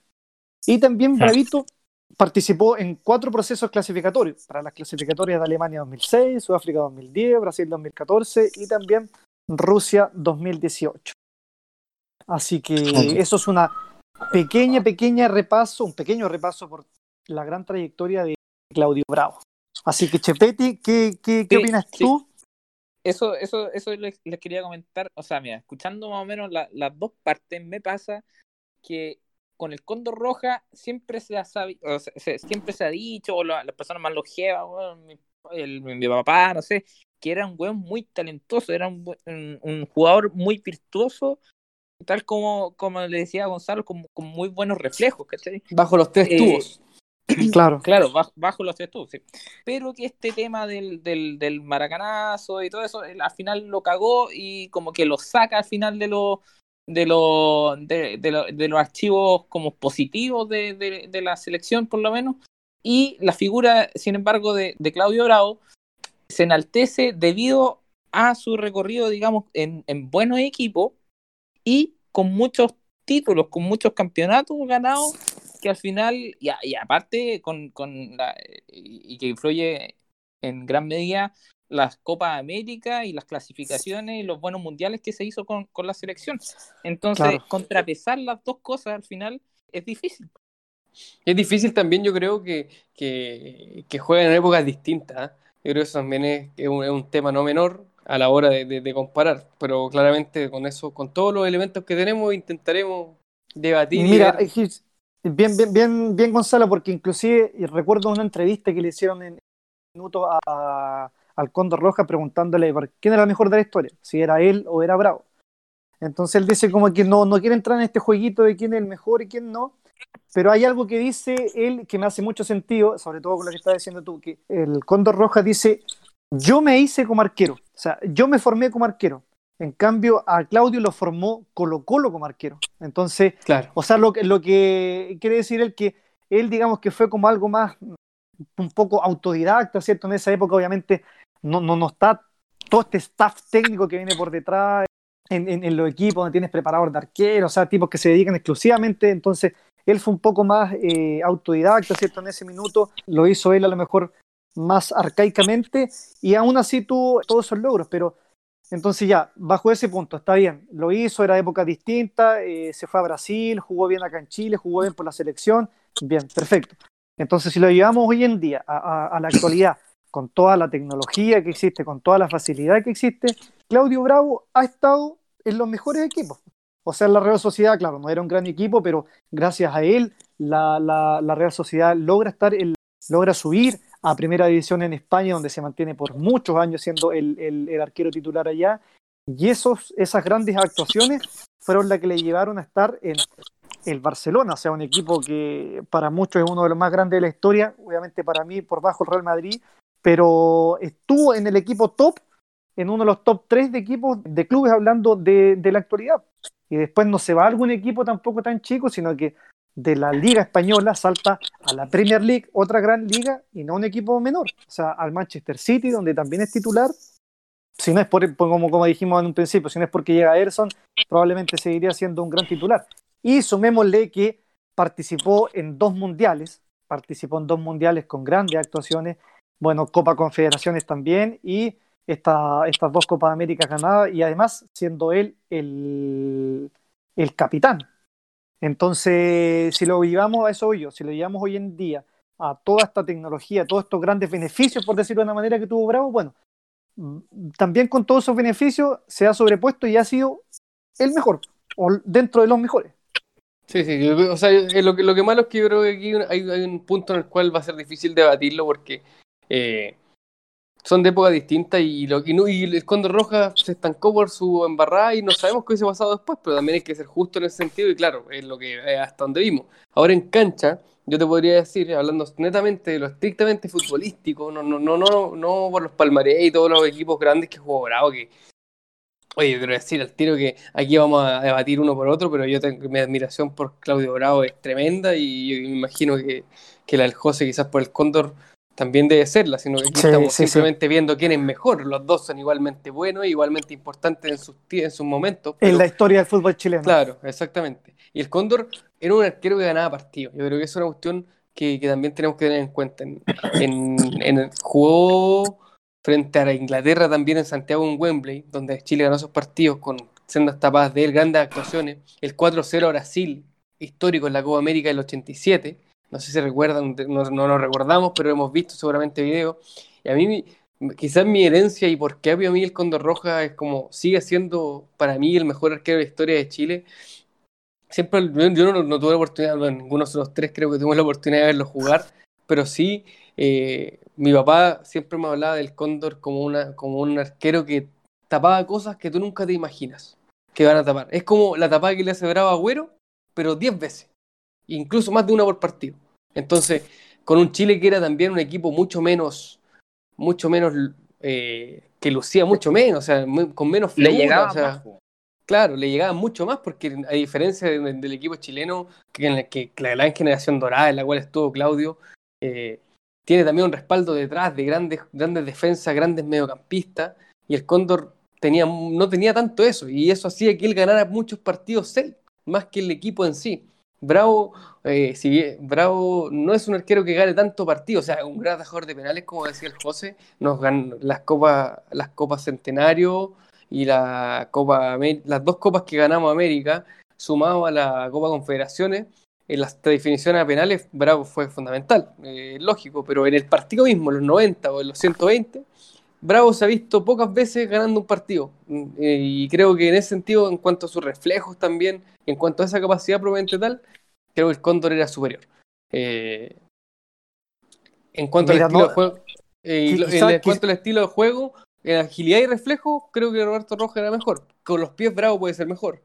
También sí, sí, mira, en, cuanto a agilidad y todo, y que el Cóndor ganaba partido, estoy, estoy completamente de acuerdo, pero que Bravo, que digáis tú que Bravo no es un jugador que gane partido, ahí yo discrepo y discrepo harto. O sea, eh, no sé, cuando estuvo en el Barcelona, por ejemplo, eh, hubo un super clásico contra el Real Madrid, que si no es por Bravo, ese partido el Barcelona lo pierde en la temporada 2014-2015. Eh, sí, sí, sí, o, o, grandes partidos también que ha hecho en, la selección chilena, donde si no es por vos, imagínate, ese mismo, el partido que recordamos el otro día de, la selección chilena, cuando Chile se va para atrás después de marcar el gol y Bravo su último minuto, eh, ¿con qué equipo era? Em, España. Con España. Con España en el Mundial cuando, cuando Chile mantiene el 2-0. O sea, España se vino los últimos 15-20 minutos y Bravo fue pero una bestia tapando, sacando, sacando todas pelotas. Y y no fue en un partido amistoso, no fue en un partido clasificatorio, o sea, fue en un partido mundial con el actual campeón del mundo. Entonces, bueno, y está además toda, esa, toda, esa, grandes triunfos que nos dio en, la final de Copa América tapando penal. Entonces, no, sí, pero yo, quizás quizá el Condor Roja a lo mejor ganaba más partidos él, él como, como, pero Bravo también, que no, que no se diga que Bravo no es un jugador. Sí, no, o sea, no, claro, quizás se malentendió, no nos refiero a que no gane partidos, pero si lo ponemos, yo creo que a Bravo y al Condor en ese punto específico de ganar partidos, el Cóndor era más que Bravo. Bravo también lo hace, Bravo también lo hace. Estoy totalmente de acuerdo contigo. Y claro, y también recordemos el cabezazo que le tapa al Kun en la final de la Copa América Centenario. No se olvídate, ese gol entrada y, sí, y, y, chao, y nos vamos para la casa, si es verdad. Pero claro, eh, y en cuanto, claro, y si vamos, y ahí yo también haciendo como la, la, la, autocrítica, por así decirlo, a mí, a mi postura que defiendo, hay que reconocer claramente que en cuanto a trayectoria internacional, sobre todo, eh, Claudio Bravo es inmensamente superior. Ahora, yo no, yo no, no dejaría de destacar el paso al Sao Paulo del Condor Roja y llegar a Brasil en esa época también era, tremendo. O sea, hoy en día el fútbol sudamericano está mucho más de capa caída, pero en esos momentos, cuando el, mercado de transferencias no era como es hoy, eh, era muy difícil que un, que, un, arquero más encima, teniendo en cuenta que Brasil también ha, ha, contado con grandes arqueros en su historia, llegue un chileno más encima a atajar a Brasil. De hecho, creo que si, no me falla la, estadística, es el único chileno que ha atajado en Brasil. Y tampoco eh, que destacaba por su altura, o sea, un metro ochenta tampoco es. Claro, eso, eso, eso. No es, Ter Stegen que mide unos noventa y tantos. Ah. Claro. O, Bravo que mide. ¿Cuánto mide Bravo, José? Un 83. Un 83 mide Claudito, sí. Sí, sí, entonces eso también es, no menor y lo que hace también a creador de que el Sao Paulo después lo contrate como preparador de arquero, o sea, teniendo en cuenta muchas cosas. Y bueno, y, lógicamente él se sondeaba, pues, esto, todo esto es especulación finalmente, porque era eh, un grande equipo europeo. El mismo Gurú lo contaba, el Real Madrid estaba tras los pasos de, Roberto Roja en esa época, pero después de esto es como que, ah, ya, listo, gracias. Sí. Mira, oye, yo quiero hacer una, una, una mención honrosa también acá al gran Sergio Livingston, al Zapito Livingston, que para mí, para mí es el, el, tercero de, dentro de este top 3, aparte de los dos que estaba mostrando. Y, y ahí, como decías tú, pues, Gonzalo, en ese entonces, en el año 43, si mal no recuerdo, el, el Zapito pasa a, Argentina, o sea, fue a jugar, y no, no cualquier equipo, sino a Racing, a Racing donde, pero ahí es lo mismo, así como, así como el Cóndor ahí, en Sao Paulo. Acá, efectivamente, jugaban con, con una rodillera y a, mano pelada nomás atajando. Y el Zapito Livingston tiene, pero un, un altar también, un trono allá en Racing, pues, donde en ese minuto también fue un gran traspaso a. Un trono como el de Maradona, dijo el dijo Don Rich. Claro, claro, claro. A ver, Chepeti, un poquito tú que has eh, escuchado tanto todos los palmarés de uno de otro. Yo sé que por ahí hemos visto siempre videos de cómo juega uno, cómo juega otro. Para ti, ¿quién, quién vendría siendo uno, uno de los mejores? Mira, yo creo que el, el- una partiendo de un prólogo, digamos, en que es injusto la comparación cuando los tiempos de fútbol van cambiando por época. O sea, por ejemplo, el, el mismo hecho de, de- de que Claudio Bravo tenga que, y lo hace muy bien, jugar con los pies, apoyando casi como un central, digamos, cuando el equipo anda arriba, es, es, es, es una mención, digamos, al fútbol actual, que quizás no era tan típico antes, ¿cachai? Pero sí, yo creo que un tema importante, por lo menos, es que los dos, digamos, como arqueros, como futbolistas, eran formidables, son formidables, pero quizás Claudio Bravo tiene toda esta parte de capitán por detrás, toda esta parte como de, persona, digamos, como de jugador de fútbol, como incorruptible, ¿cachai? Que quizá eh, eh, Cóndor, aún siendo capitán de la selección, careció en ciertos momentos de eso, y eso es, es algo innegable. Y por eso yo creo que me inclinaría, digamos, un poco más por, por Claudio, y, y- y otra cosa que es evidente es que el que más visto y que, y que hemos visto campeonar y levantar copas, y que eso nos trae al, al cerebro, al tiro, buenas, buenos, buenos momentos a, a la mente, ¿cachai? Claro, Sí, claro. evidente eso también. Yo creo que también, eh, bueno, hemos querido también hacer esto porque también recordemos al, al Gato Ben, a Daniel Morón, también grandes arqueros de la historia que de repente uno no los vio jugar mucho, o ve videos nomás, y claro, eh, gracias Cheveti por... Eh, ok, ok. gracias. No, no, fuera de todo, Herrera está 15 peldaños más abajo de, de, estos arqueros que estamos mencionando. No, pero según él era un peldaño más bajo que No, Claudio Bravo, ¿no? ah, no, está Qué payaso más grande. Qué que payaso más uno- grande. Yo sé lo, lo odio, lo odio, lo odio. Con todo respeto, qué payaso más grande. No, ya, sí. mira, no hablemos de Oye, odio no, oye, no, pero no espérate. Disculpe, no, no, pero vol- volviendo a lo que tenía un dato que les quería mencionar. Eh, de Roberto Roja. Eh, el Cóndor, eh, Chile llegó a la final de la Copa América en 1987, luego de ganar 4-0 a Brasil en semifinales, Brasil, a enfrentar a Uruguay. ¿ya? Y ahí pasó algo, algo interesante. ¿ah? Chile estaba, era el mejor equipo de América en ese momento, ganando la Brasil 4-0. Estaba el Hueso Basay, Juan Carlos Leterier, grandes jugadores también de la, de la historia del fútbol chileno, menos, con menos renombre. Pero ¿qué pasó? Hubo un contacto vía satélite en la previa, en, la- en el, en el calentamiento previo, Ya. que tuvo el Cóndor Rojas con su hijo. ¿Ya? Tuvo un contacto Uh. y eso a Roberto Rojas lo sacó de la concentración y, y creo que y su actuación en esa final no fue la que venía acostumbrado a mostrarnos. Y adivinen quién fue el genio que hizo la entrevista. El El Colorado. El Colorado. Qué el payaso, Colorado. qué payaso más grande. El Colorado. El fue weón a de Más odio Juro, todavía. fue Más ahí odio a- a, a todavía el entrevistar. Colorado, y ahora también de- démonos cuenta de ese cambio de época también. O sea, hoy en día ir a entrevistar a un jugador en el calentamiento previo es imposible. O sea, Sí, son cosas. O lo mismo que antiguamente, no sé si ustedes se acuerdan, cuando el jugador era, era sustituido, el que, al que cambiaban lo entrevistaban. No sé si ustedes se acuerdan Sí, de eso. sí, sí, sí, sí, Se sí. daba eso Daba- hasta el 90. Daba el espacio para eso. Sí, entonces, bueno, también son, son distintos. Para mí, si yo soy sincero y objetivo, creo que si hablamos de logros y de todo lo que hablábamos, lo que tú exponías, José Bravo, sí, yo creo que él, él es 10 veces mejor quizás que Roja. Pero yo creo que a la hora de, de pensar en lo que, vi- lo que yo vi en el campo de juego, pero con lo que he visto en videos del Roberto Roja y Bravo, de hecho hay un video para que ustedes lo vean si quieren, que, que muestra las mejores tapadas de ambos, ambos extraordinarios. Creo sí, que, sí, sí. creo que Roja era, era más arquero bajo los tres palos. Eso es lo que creo yo. Y, pero creo que si lo ponemos como en la balanza, claro, ahí es un poco más complejo para el Cóndor. Pero sí, sí, sí. Bien, mira, para, para cerrar esta, esta linda sección salió un, un lindo debate. Eh, obviamente no, no tenemos la, la verdad absoluta de quién es y quién no, pero quisimos plantear para lo que son nosotros los dos mejores arqueros de la selección chilena. Y bueno, yo sigo quedándome con, con Claudio Bravo por su trayectoria en clubes nacional, en el club nacional, en clubes extranjeros y también en la selección chilena, que yo creo que ahí fue un- hay una diferencia muy grande el, el Cóndor Roja con los mundiales, clasificatorias y Copas Américas. Pero creo que concuerdo contigo, eh, bajo los tres palos el Condor Roja a lo mejor era un poco más arquero, era más, más gato. Pero Claudio Bravo es un mejor futbolista, era mucho más, mucho más completo. Así que muy linda sección, gracias Gonzalito por este, por este lindo Sí, sí. debate. Chepete, Muchas muy gracias. bien por ser eh, guata amarilla como siempre. Sí, amarilla, la Muchas padre. gracias. Sí, así que aunque eh, sí, al menos se, se, se, se mojó el potito y asumió que, que Bravo Sí. era- para él era Oye, yo, yo quiero decir, quiero decir algo, ¿ah?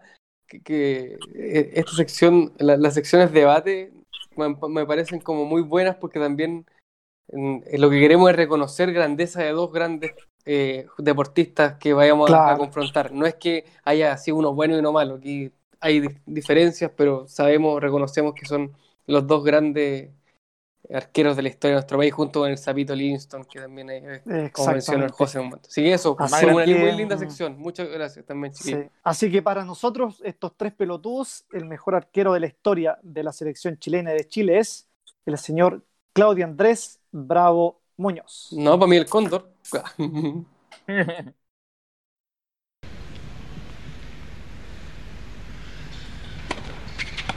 ¡Ancha! ¡Ancha esa pelota! ¡Ancha esa pelota! ¡Y es oro para Chile! ¡Es oro para Nicolás Mazú! No estamos soñando, esto es verdad. Porque este muchacho cuando creció, nadie le dijo que existía una palabra que se llama imposible. No, señor, esa palabra no está en el vocabulario de Nicolás Mazú. Corrió como nadie, se lo merece como nadie. Y sí, es cierto, estoy llorando en esta tribuna. Estoy llorando por lo que hizo el Nico. Por Dios, este esfuerzo es un ejemplo para millones. Va a quedar en la historia. Es un héroe del deporte. El Nico se inscribe como el mejor deportista de todos los tiempos. Doble oro en los Juegos Olímpicos. Gracias Nico por este llanto. Gracias Nico por este oro.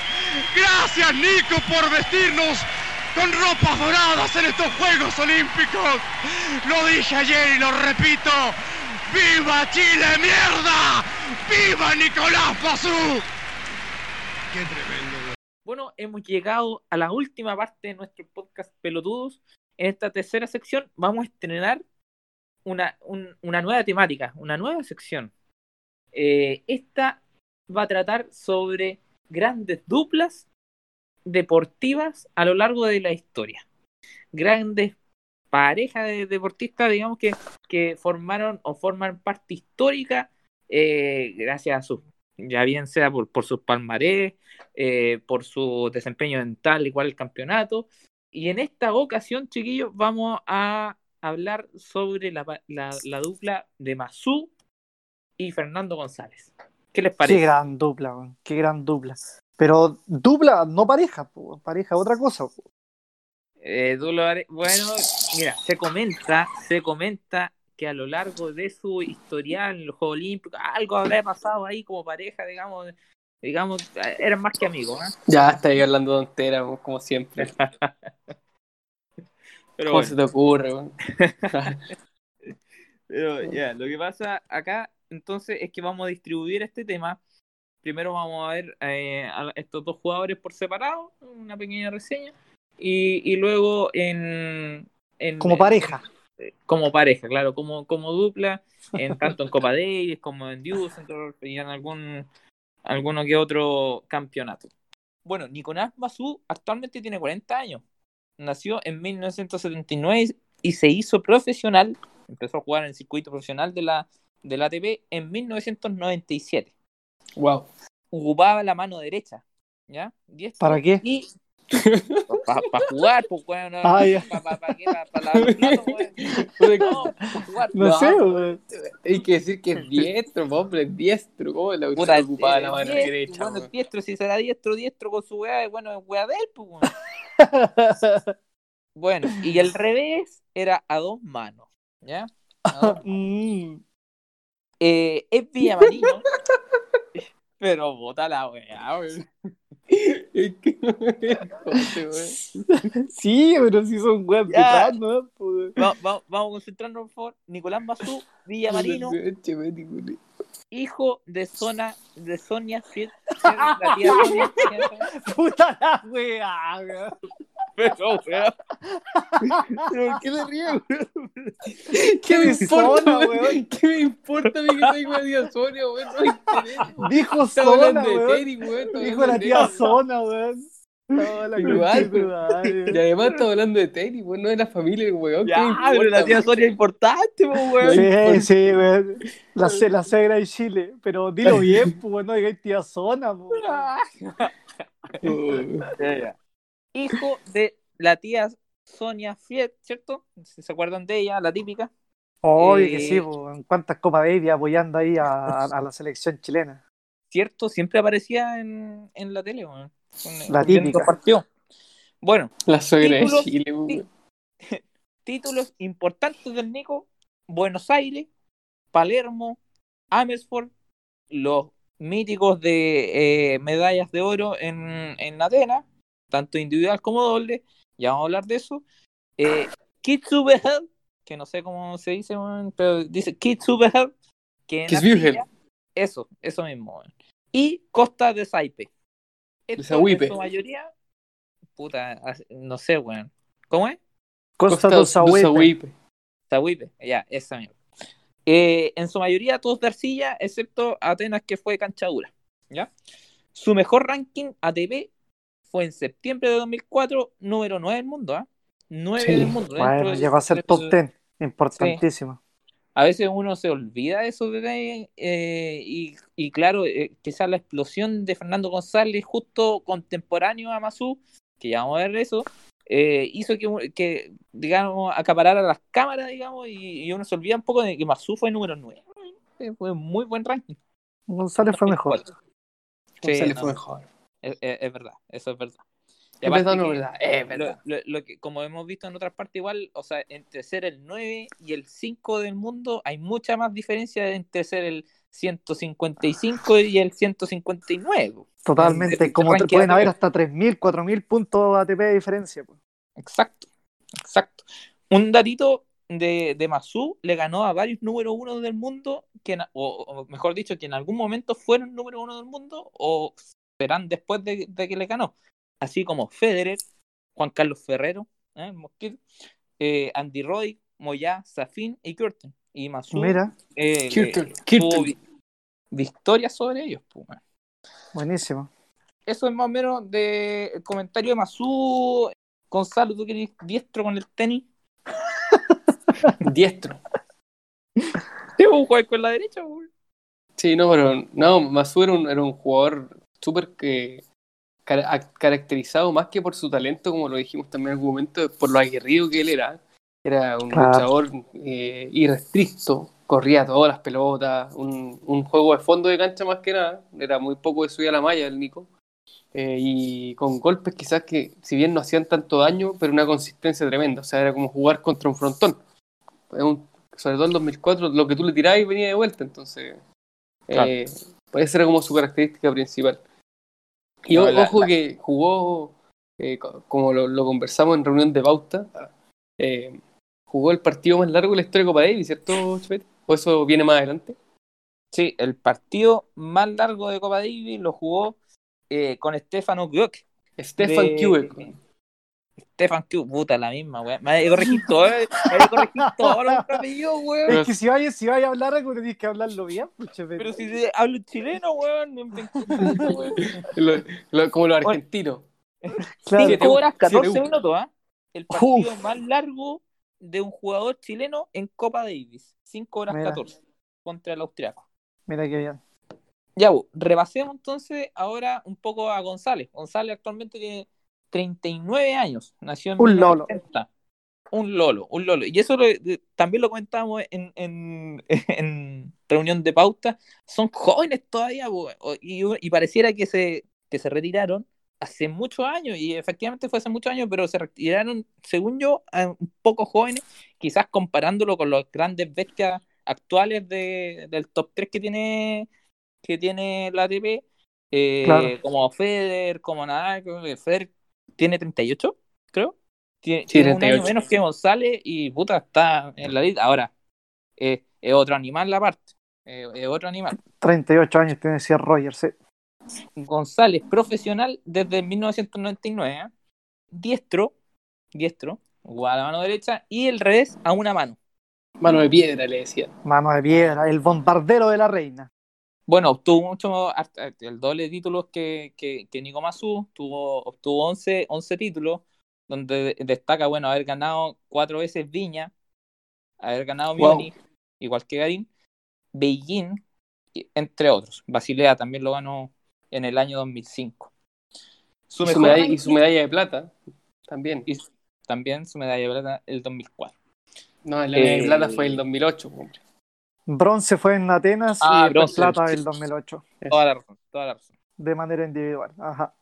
Mejor ranking, el enero de 2007 llegó a ser 5 del mundo. Ya. Buen, buen ranking, buen ranking. Luego de llegar a la final de la Australian Open fue eso. Exactamente, ahí sumó esa cantidad de puntos el 2007, sí. Claro. Y mejor ranking doble, hoy obtuvo igual un, mejor, un buen ranking, 25 del mundo. Mira. 2005.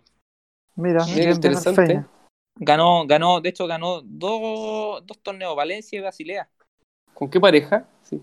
En, en Valencia, el de Valencia lo ganó con Martín Rodríguez Mira. y Basilea con Agustín Cayón.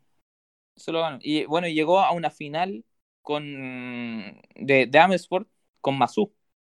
¿Ya? El Nico, la per- la perdieron esa final. Sí, la perdieron con Martín García y Luis Horna, el peruano. Ajá. Horna. Así es que, bueno, eso es de manera individual, digamos, el recorrido de Mazú González y la dupla. Y cuando comienzan a hacer equipo, eh, les voy a comentar un poco el- lo que pasa con Copa Davis, representando a Chile. Jugaron Claro, como 20 doble. series. Como la gran dupla, digamos. La Claro. dupla dorada. Claro, claro. Mira, el, el número de cuántas veces participaron en, el- en el mismo equipo para una serie eh, jugando, representando a Chile, son 20 veces. Desde Harto. 1998, en, en ese, bueno, en aquel, en aquel año jugaron con Argentina, la zona americana 1. El Perdieron 98. la serie el 98. Ya. Y ya en la última serie que jugaron, jugaron con Italia, la repesca del Grupo Mundial, que también la perdieron. Pero en total fueron 20 series la que, la que coincidieron eh, Masú y González. Son la dupla más ganadora, tienen el récord eh, de, de, de, de- de partidos ganados, 9-4, 9 ganados, 4 perdidos, eh, de un total de 13 partidos jugados como eh, en Copa Davis, como dobles, Masú y Mira. González. A mí me daba un gusto verlos jugar ese, ese partido de dobles porque en realidad yo como que esperaba que el Feña ganara sus dos partidos individual. En caso del peor de los casos y en el doble era punto seguro también de ambos, pues era muy difícil que alguna pareja le, Ay, sí. que alguna pareja le, le, le ganara. De Sí, hecho, hoy tengo, tengo un dato con respecto a la pareja, si me, permiten. Dale. Eh, en la etapa juniors, eh, ambos ganaron seis títulos como pareja, incluido el US Open, como dobles en el juniors. Bueno, como pareja o como dupla, Va- vamos a hablar de pareja o de dupla. como pareja, como pareja de doble, o como dupla, como dijo el chico. Es que estoy ocupando el mismo lenguaje que ocupa nuestro conductor de esta sección. Ah, perfecto, perfecto. Lenguaje Hay que inclusivo. adecuarse a él. Hay que adecuarse, claro. Ok. Mira, grandes logros en Copa Davis, eh, coincidiendo en el mismo equipo en, en- en Chile, digamos, participando de la serie, el 2006 y el 2010.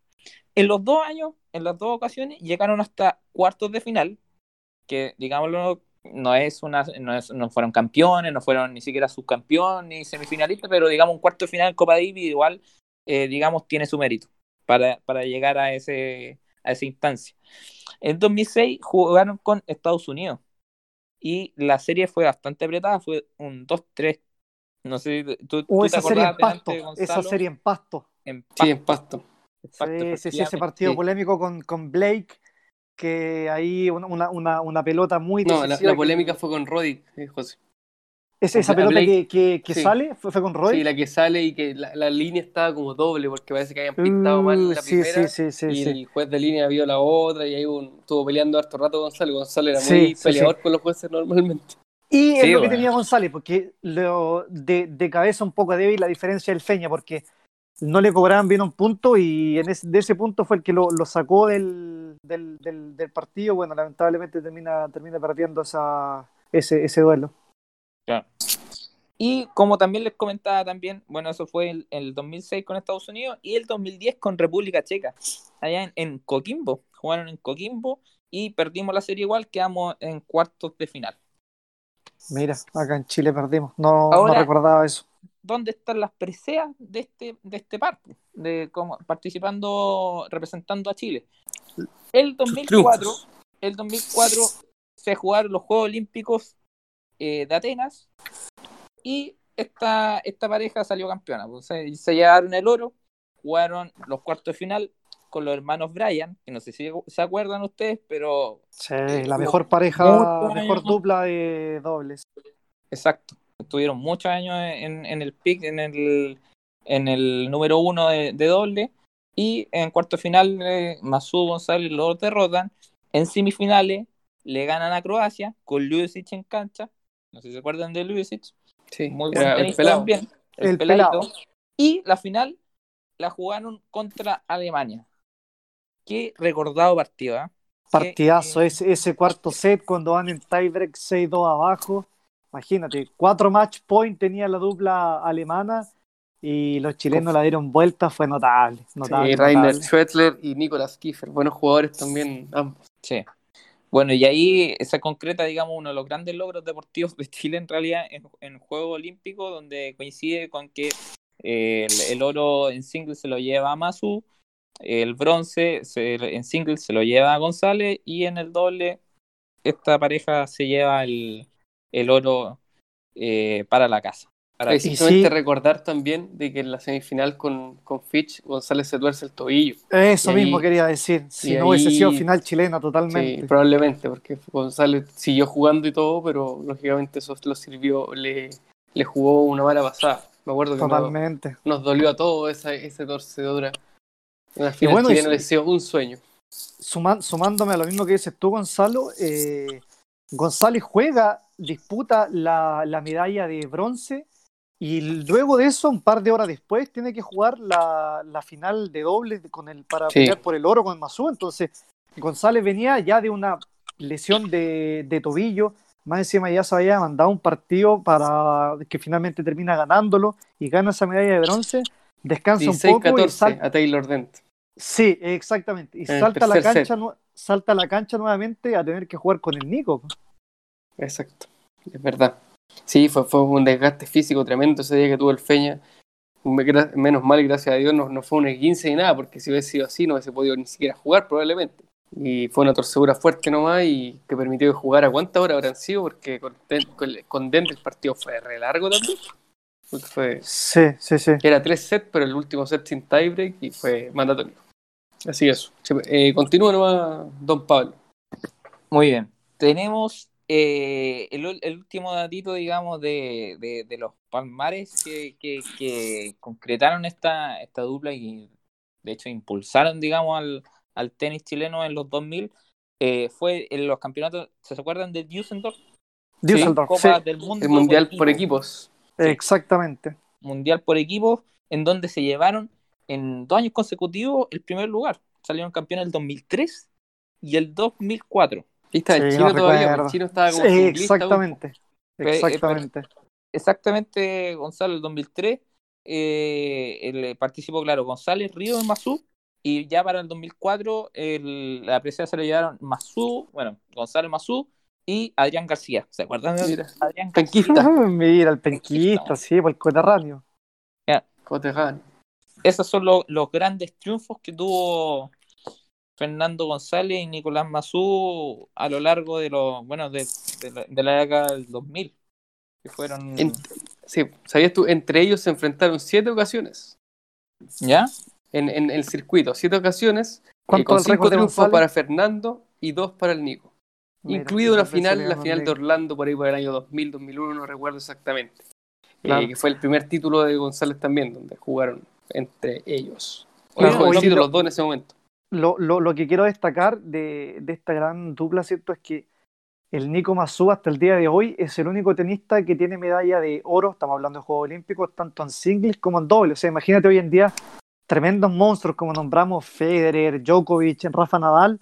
No ha tenido nadie una pareja tan buena, tan unida como eran estos dos para llegar a lograr a obtener la medalla tanto individualmente el tenista como también hacerlo con una pareja en, de manera de dobles. pues. Sí. Es que sé lo que pasa, yo creo que ahí comentando en un poquito de cómo es la reflexión de, de esto, son jugadores normalmente, no todos, ¿ah? y no siempre, pero que no sé si ustedes piensan lo mismo, tienden a, a priorizar mucho más su carrera profesional que, tan- que las competiciones por equipo. ¿A qué voy con esto?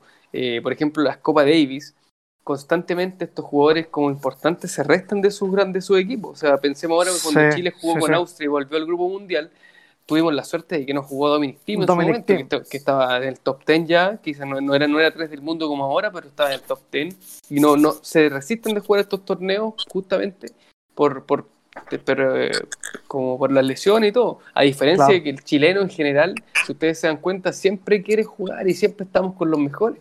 Entonces, creo que también pasa un poquito por eso. Y bueno, lógicamente eso es súper loable y hace que tengan esta hazaña que, como bien tú dices, José, nadie más ha conseguido. Y González, recordemos que tiene las tres medallas, tiene de oro, tiene de plata y tiene de bronce. Eh, exacto, en el Juegos Olímpicos del eh, 2008. Del 2008, sí. Eh, pierde la final con el gran español eh, Rafa Nadal, y, pero Sí, sí. aún así tiene esa... En un- una polémica con Blake en las semifinales, ¿te acuerdan? Hubo Un, fue un cobro ahí que, que, que, que Blake abusó trampa, entre comillas, de Fernando González. ¿Se acuerdan de eso? No, no lo tengo, a ver, recuérdanos. Sí, no, lo, lo que de pasó fue que, si mal no recuerdo, estaba en un punto X, como normal, eh, Fernando se acerca a la malla y Ya. la pelota roza la malla y según Blake también le roza la raqueta a González. Ah, claro, si lo hubiese rozado la raqueta, y la, y la pelota sale luego, luego, ¿ya? Entonces, González, él eh, hace caso omiso de eso, el umpire no se da cuenta y Blake encara proactivamente a González como diciéndole que tocó y González hace el loco nomás y, y no, no, Ah, no, no- no es tan definido. Yo, yo he tratado de buscar video, no, no ahora, pero siempre, y no, está muy registrado ese momento, pero, pero me acuerdo exactamente qué pasó y desde ese momento la relación de González Blake siempre ha tenido un poquito de tensión, no sé si ustedes se acuerdan. Sí, sí, sí, viene, viene, viene bastante polémica. Viene bastante Sí. polémica. Así que estaríamos. Bueno, ello, un, un datito. Bueno, actualmente Nicolás Mazú es parte del cuerpo técnico de Dominic Thiem. Ajá. Yo creo que cuando se analice, digamos, la carrera completa, en muchos años más de Nicolás Mazú, probablemente si, esta, si, si siguen dando buenos frutos como lo ha dado hasta el momento, probablemente va, va a ser, digamos, una, una parte destacada de su carrera, tanto como tenista como, eh, digamos, en general, o sea, en el, en el rubro tenístico, en el deporte, como técnico de, de Dominic Thiem. Y otro datito importante, una, una gran pareja que tuvo Fernando González, Daniela Castillo, qué bonita. Este weón, contemporáneo Hoy, hoy, hoy, hoy es pareja de fama Luciana contra Aymar. ¿ah? fama. ¿Ah? Luciana Aymar, una Hoy día, gran hoy en día. hoquista, sí, sí, una gran hoquista. ¿Sí? De hecho, fueron, fueron papás hace poco. Sí, una gran hoquista eh, eh, argentina, así que con ella está. Con Oye, yo, no me quiero, yo no me quiero quebrar, pero tengo un, un saludo, creo, no me acuerdo si fue de cumpleaños o qué, de Fernando González por ahí en un video. Mira, ¿Verdad? mira qué Que bueno. me, la, me la consiguió eh, una, una amiga, Claudia. Claudia, usted la conoce, la Clota. Ah, saludos para la ella, que dudo que esté escuchando mira. esto, pero saludos a ella. Muy bien. Buenísimo, Vamos a subir tu buenísimo. saludo a redes sociales. Claro. Sí, sí, sí, si está por ahí lo vamos a subir. Bueno, eso. Y bueno, lo que quería decir de Daniela, puta que era bonita Daniela Castillo. bueno. Bueno, el Bueno, Nico anduvo con Salma Hayek y con, es- con, con quién más, a ver. A ver, ¿Eso ya es que verdad, ya, que nos pus- ya que nos pusimos aquí medio rosa. con Salma Hayek, eso es verdad, creo. Anduvo con, ¿Cómo se llama la brasileña? ese con- que Michelle Carvalho. Chucha. Ah, la Michelle Con Carvalho. chucha. Bueno, esto ha sido entonces la sección de las grandes duplas. Esperamos volver a tener en, en las próximas semanas otra de estas grandes duplas, tanto de tenis, en, en fútbol, bueno, en, en distintos, en el básquetbol. Que, que En hayan voleibol, los primos. Grimal. Claro, en el grima, no sé cómo sería eso. No hay Y- pareja de este. güey. ¿Cómo hay dupla de grima? Según yo, no hay peleas de dupla, güey. ¿O No, sí? weón, dije, ¿Cómo? dije en voleibol No, los sí, primos. Grimal. Ah, los primos. ¿Verdad? Pues esos buenos son reconocidos. Pues, bueno. Oye, ahí vamos Bueno. a estar de nuevo haciendo la encuesta por las redes sociales para que ustedes también nos recuerden quizás grandes duplas que se nos pueden pasar a nosotros que quieran que hablemos también. Exacto, exacto. Bueno, esa fue, ha sido entonces nuestro Fernando González y Nicolás Mazú en Grandes Lucas.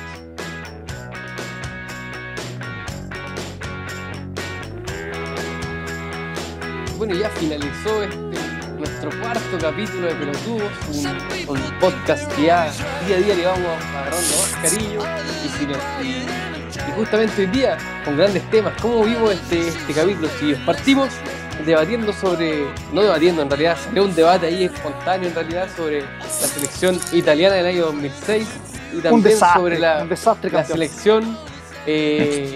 año 2006 y Un también desastre, sobre la, un desastre, la campeón. selección eh, de Brasil, el Mundial de Francia 98. ¿Cómo vieron la selección, chiquillos? A mí me gustó harto, ¿ah? me gustó. Sie- Siempre es grato, siempre es grato escuchar todos esos datos que nos da y que nos instruye semanalmente Don Richie. Don Es Richie, impresionante, ese, ese hombre es una biblioteca con, con, con pata. ¿eh? Un Eh, grande, sí, un grande, un grande. Con datos. Ah, Un gran sí, es estudioso, de, verdad. Un gran virtuoso. estudioso, un gran estudioso. Sí, Sí, sí, sí, sí. así que Pero muy buena esa insisto, sección. no me gustó para nada ese campeón del mundo. Lo, lo sigo no, diciendo. no. Nefasto. No, fue un, un gran campeón. Y ahora de este ya está dando vuelta la chaqueta otra vez. Como Guata todo el amarilla, capítulo. Como siempre, Como todo el capítulo. Oye, y después continuamos hablando de este debate entre el gran Roberto Rojas y el gran Claudio Bravo, grandes arqueros. Qué También ahí grande de- arquero. debatimos y claro, en nuestra votación entre nosotros tres ganó Claudio Bravo como el mejor arquero de la historia. Pero claramente hacemos la mención a ambos porque sabemos que ambos fueron grandes arqueros y vamos a saber si es que el día de mañana el futuro nos depara tener algún arquero como ellos en algún momento. Sí, oye, ¿Cómo de, verdad, así como lo dijiste en esa sección, Gonzalito, recomendadísimo que busquen en, en YouTube esos videos, esas comparaciones de la. De verdad que son minutos que valen la pena ver de las lindas tapadas y jugadas del Cóndor Roja y de, y de Claudito Bravo. Sí, sí, grandes arqueros, grandes arqueros. Y de Johnny Herrera, por si quieren buscar igual. Sí, la- gracias. Oh, dale. Si ustedes ponen, mira, si tú pones Johnny Herrera en, en, en, en, en YouTube, lo primero que te sale Johnny Herrera accidente Comisaría virtual. comisaría virtual. Claro. Me aparece comisaría virtual ahí. Comisaría virtual y el Circo Lammontini, donde ahí hay un gran payaso. Efectivamente, lo primero que aparece. No, un saludo para Johnny si nos está escuchando. claro. Oye, es- eso estuvo nuestra segunda sección y terminamos nuestra, nuestro capítulo hoy día recordando al gran Feña y al gran Nico. Un aplauso para ellos nuevamente. O sea, Grandes se lo merecen, deportistas de la historia. de se lo nuestro país. merecen todo, todo, todo.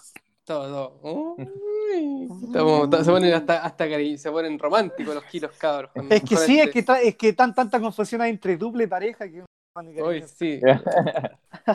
Ah, chévere, pero son duplos o son pareja. ¿Cómo lo usted?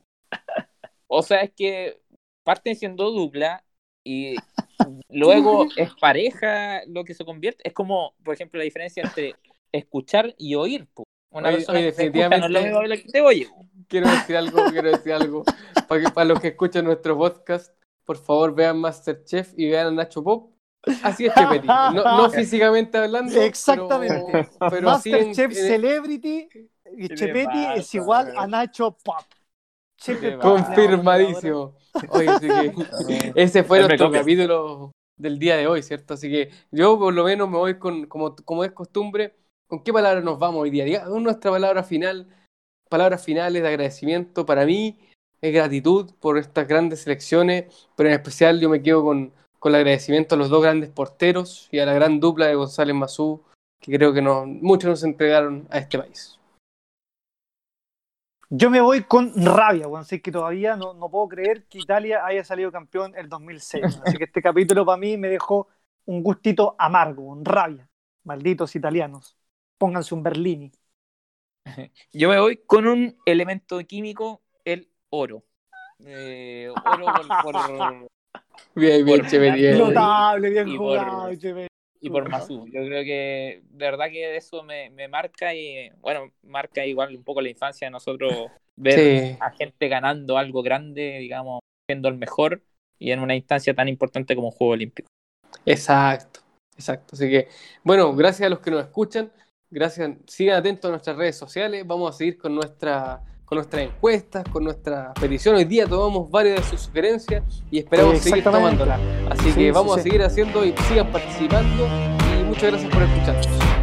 no va más, se cierran las apuestas y esto fue Pelotudos. Pelotudos.